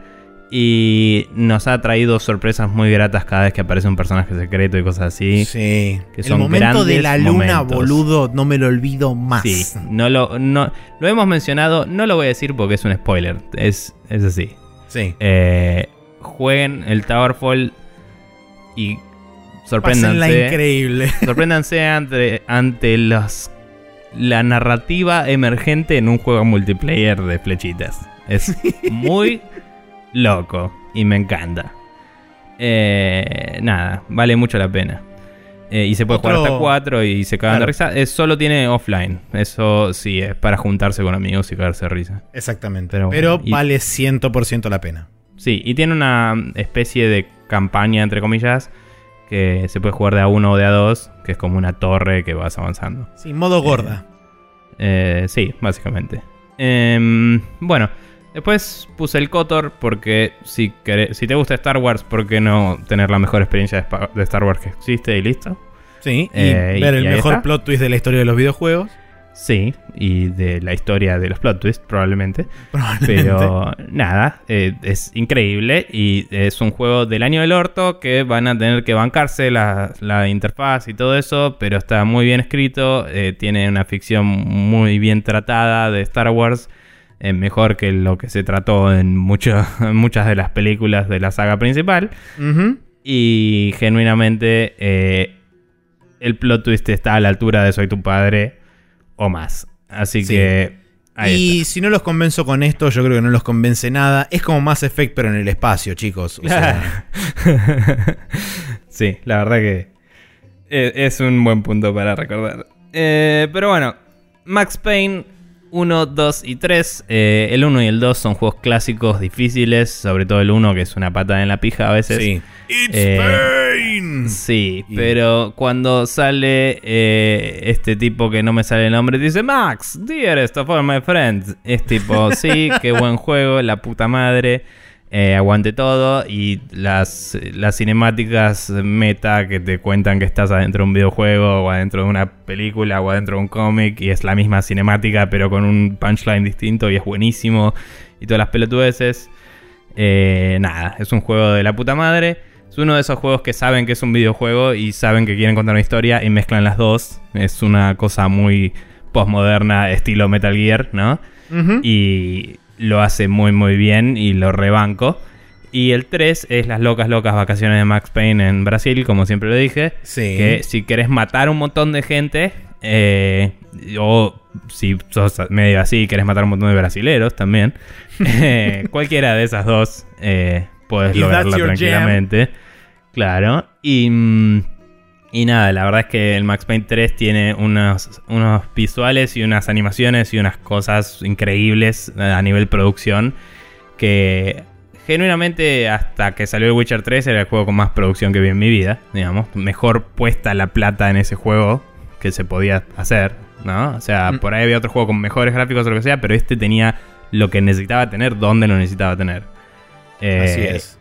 Recuerdo que era contemporáneo o, estaba cerca de el Uncharted 3 y el Uncharted 3 tenía un montón de animaciones contextuales y todo, pero tenía un montón de bugs y cosas así y este estaba pulidísimo, así que era otra cosa. Eh, nada, la verdad es que el 3 es muy divertido de jugar.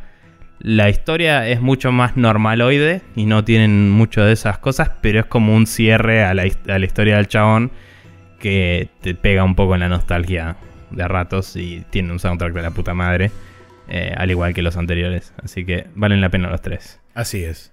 Bien, Vanished es un juego de eh, City Builder, básicamente. Haces un pueblo y tenés que sobrevivir al invierno y toda la bola. Es bastante jodido. eh, los achievements son todos de tener 200 personas viviendo a la vez, tener 1000 personas viviendo a la vez. Y así porque es un quilombo. Porque cada vez que cambias la cantidad de población que vive en tu, en tu pueblo, tenés que repensar todo y se vuelve una simulación tan realista que te asusta pensar cómo mierda sobrevivimos en la sociedad actual eh, cómo mierda funcionan los, los supplies y la las distribución de, de productos y servicios y cómo Claro. accedemos a ellos y quién soy yo y dónde estamos y qué es este mundo y por qué estamos acá.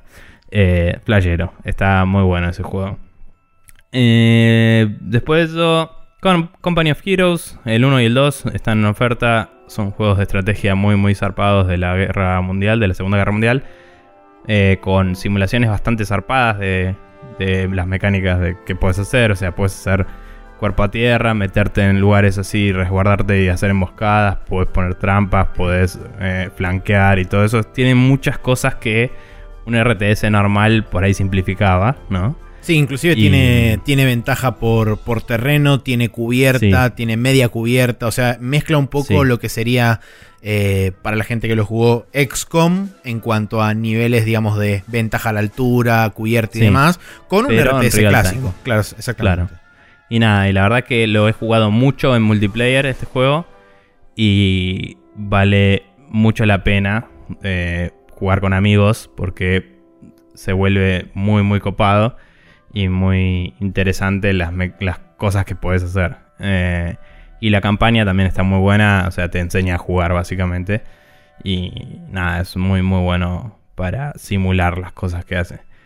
Pero bueno, eh, Off-World Trading Company, ya lo dije muchas veces, este juego me parece que es muy, muy copado por cómo te enseña cómo funciona el mercado, básicamente. Y es un RTS económico y está buenísimo. Y también se juega multiplayer si quieren o contra la máquina.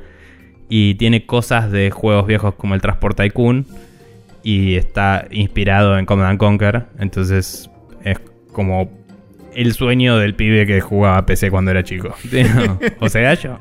Pero nada, está buenísimo. La verdad que es una cosa muy loca y muy interesante. Y está hecha por eh, Soren Johnson, el designer de el Civilization 4, que fue uno de los más aclamados de todos. Así que eh, tiene pedigree el chabón, como dicen.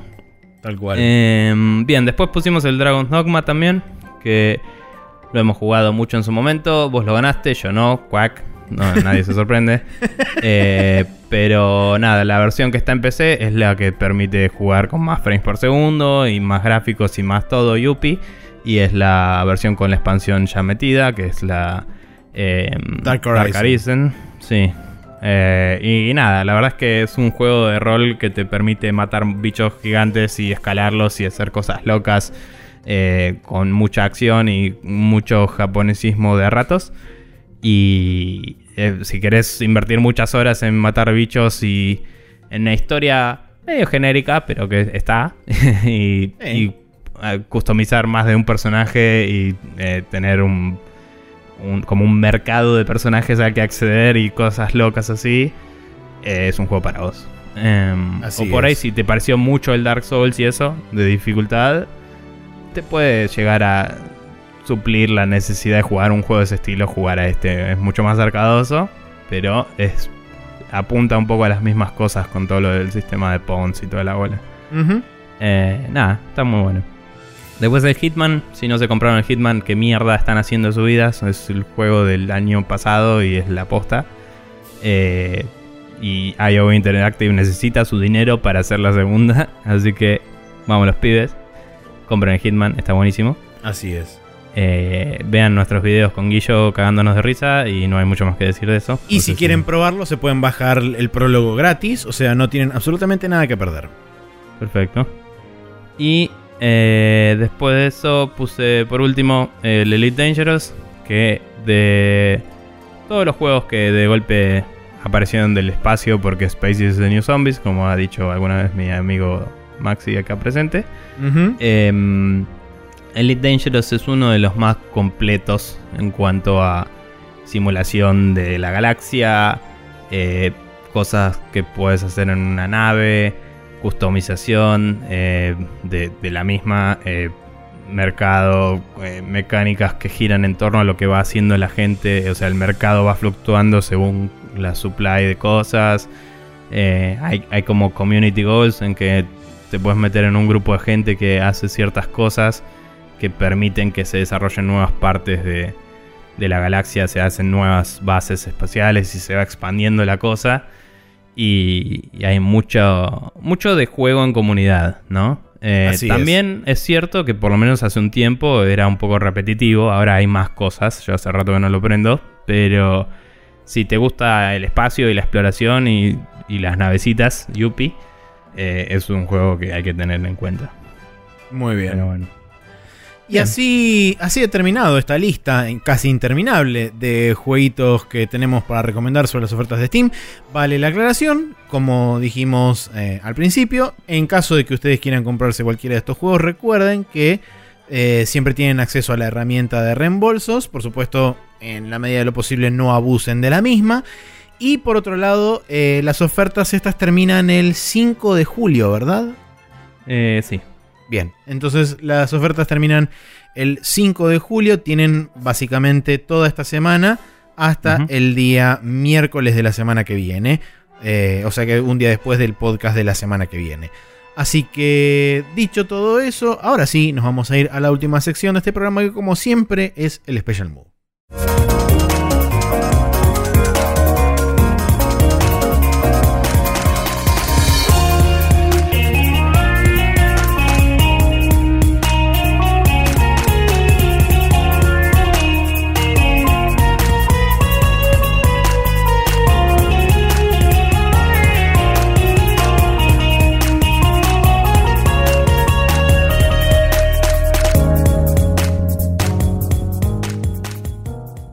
Y aquí estamos en el Special Move, donde, como siempre, tenemos recomendaciones varias para el deleite de grandes niños y demás.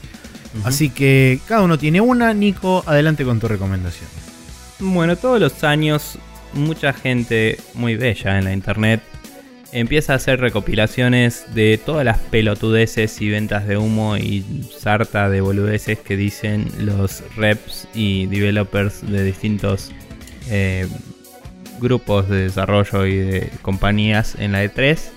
Este año no es la excepción, así que tenemos un supercut de 18 minutos de pelotudeces para ver que resume muy bien toda la venta de humo de todas las compañías mm, que están eh, la- las compañías pertinentes, ¿no?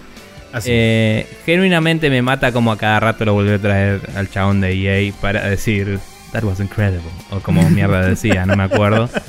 Eh, Sí, sí, sí. Creo que dijo amazing o algo así, pero con un énfasis mientras te mira con unos ojos muertos. Falso, además de que falsísimo. Claro, pero le, le quería poner énfasis y tenía una mirada muerta al chabón de Sí, tipo, sí. por Dios, no soy una persona. Quítenme de este sufrimiento en este mismo instante, sí, tal cual. Sí, y nada, es impresionante. eh, no, no quiero decir nada más, quiero que lo vean y que la pasen bien porque es un cago de risa. Yo solamente voy a decir una cosa y este no no no se va a hacer viral, pero eh, me siento muy satisfecho con la frase 4K va- Vapor Chamber. Es Sí. fantástico. Sí. Eh, así bueno. que nada, eso, ténganlo en cuenta para cuando vean el video y disfrutarán. En mi caso particular, la cosa que les quiero recomendar es, para la gente que no lo sepa, eh, Gonagai cumple 50 años en la industria de la animación barra el manga.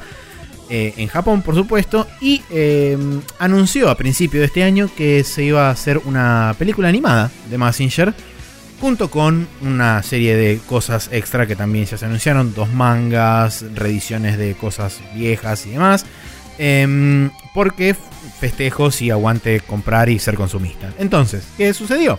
Eh, Gonagai anuncia esta película y en el Anime Expo creo que fue hace un par de semanas o hace un par de días, eh, se mostró un tráiler de unos dos minutos aproximadamente, del cual se filtró vía Twitter, alguien lo filmó con el celular y demás. Yo lo vi y corrí por las paredes y me fui en seco 58 veces. Pero ahora de forma oficial, eh, Toei Animation subió una, una segmentación de 30 segundos en super mega hiper calidad. Eh, Mm. Así que comparto ese- esos 30 segundos de alegría pura y diversión y este, ricota extrema. eh, para que lo vean y se emocionen de la misma forma que me emocioné yo al verlo 788 mil millones de veces una tras la otra. Lo puse en loop y hasta que no me fui a dormir ese mismo día no dejé de tenerlo en loop constantemente porque necesitaba llenar mis ojos de todo eso que estaba ahí en pantalla. Así que eh, la película se estrena alrededor de septiembre-octubre de este año. eh, En alguna parte del mundo. Sé que no se iba a estrenar primero en Japón y después se va a terminar estrenando en Japón. Eh, así que nada, a estar, a, a estar al tanto porque por los pocos segundos que vi ahí, más los que se filtró, es una peli que se las trae y...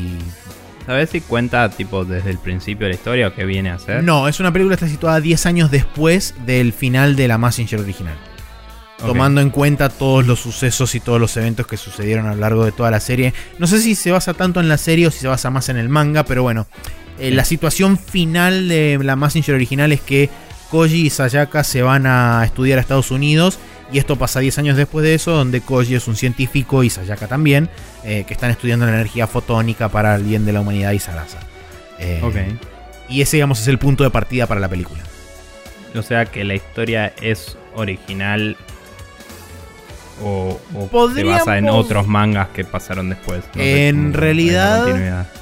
La continuidad de Massinger es muy confusa porque es como que hay varias cosas metidas en el medio que nunca nadie supo realmente si eran canónicas o no. Hay muchas Claro. cosas que se reescribieron, que se consideran como líneas temporales este, Paralela. paralelas, hay cosas que eh, reconocen las, las series originales pero pasan en, una, en un futuro alternativo.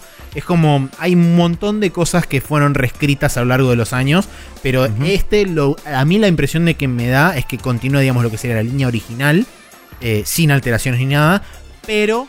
eh, tomándose las licencias propias del caso, porque ya confirmaron que está el Dr. Hell, está Ashura, está Broken, están todos digamos, los enemigos clásicos de Massinger que deberían haber, en algunos casos, muerto en Claro. otros desaparecido eh, de, digamos, el, el canon oficial. Pero bueno, esto es como aguante todo, aguante reventar robots. Es una película de Massinger. Sí, tal cual. Es como. Listo. Eh, vamos a ser parte del problema y joder más con el timeline. Exactamente. Pero 10 Está muy años bien. después. Bueno, está muy bien y se ve muy zarpado. Así que. Yo, siendo alguien que no sabe mucho sobre Massinger, más allá de lo daban en Cablin, eh, y, y me copan los diseños Yuppie, em, vi el trailer y dije, bueno, si es suficientemente standalone, la vería porque se ve zarpada. Y de última, si eso me causa interés, puedo empezar a, a ver lo viejo que sé que vos me podés guiar. Pero Sí. nada, bien. Eh, bueno, toda esta gente que nos escucha puede seguirnos principalmente mientras estamos en este estado de flujo loco eh, por Facebook en facebook.com barra News donde posteamos los capítulos todas las semanas sino también eh, en Twitter está el capítulo que sale todos los martes pero quizás se pierde más fácil. Y lo pueden hacer si no entrando directamente a archive.org y buscando Spreadshot News y va a estar el último capítulo ahí eh, o siguiendo la colección que la pueden seguir y, es como un RSS feed de archive que es medio feucho pero les va a traer los capítulos también. Em, nosotros estamos como dijimos al principio del programa en este periodo en el que estamos tratando de cerrar todo para que el sitio esté en otro lado. Y el feed eh, si vamos a o sea tendríamos que subir el post este a WordPress este de ahora por las dudas, eh, porque eso va a alimentar al feed que venía hasta ahora y la gente puede saber todo esto. Y después de este capítulo vamos a dejar de actualizar el WordPress, ¿sí? Está Así es. decidiéndose ahora esto. y eso significa que si no pude terminar la migración, el feed no va a tener más capítulos hasta que no lo hagamos, básicamente. No hay otra forma de hacerlo fácil. Este, Sí, no- lamentablemente es una, es una concesión que tenemos que hacer necesariamente para poder migrar por Migrar. completo el sitio. Eh, así que a partir de este momento, para la gente que solamente recibe el podcast a través del feed, eh, se van a tener que acercar ya sea a Archive o a Tumblr para Sí. justamente poder escuchar el podcast, ya sea desde ahí o bien bajárselo de forma local y escucharlo eh, de forma local en, en su PC o en, o en donde más les convenga a ustedes. Sí, Eh, aún esperamos- si sale todo absolutamente bien y logramos migrar y el no y inclusive a tiempo para este capítulo y todo, eso puede romperles el feed en el sentido de que cuando vean el feed va a decir que tienen 252 capítulos nuevos porque va Claro. a tener todos los capítulos y en sus feeds seguramente no tengan todos los capítulos si no nos siguen desde el día 1 porque el feed de que usamos ahora agarraba los últimos 10 capítulos nada más. Entonces cuando te suscribiste mostraba los últimos 10 y después iba sumando de a uno. Este va a traer todos los capítulos. Así que eso. Hay que, hay que ver cómo... Sí, cómo vamos a, vamos a ver cómo funciona. Pero bueno, Pero idealmente... eh, Acuérdense dónde estaban si están... Si están escuchando los viejos también, hay gente que les gusta volver y escuchar los viejos mientras escuchan los nuevos.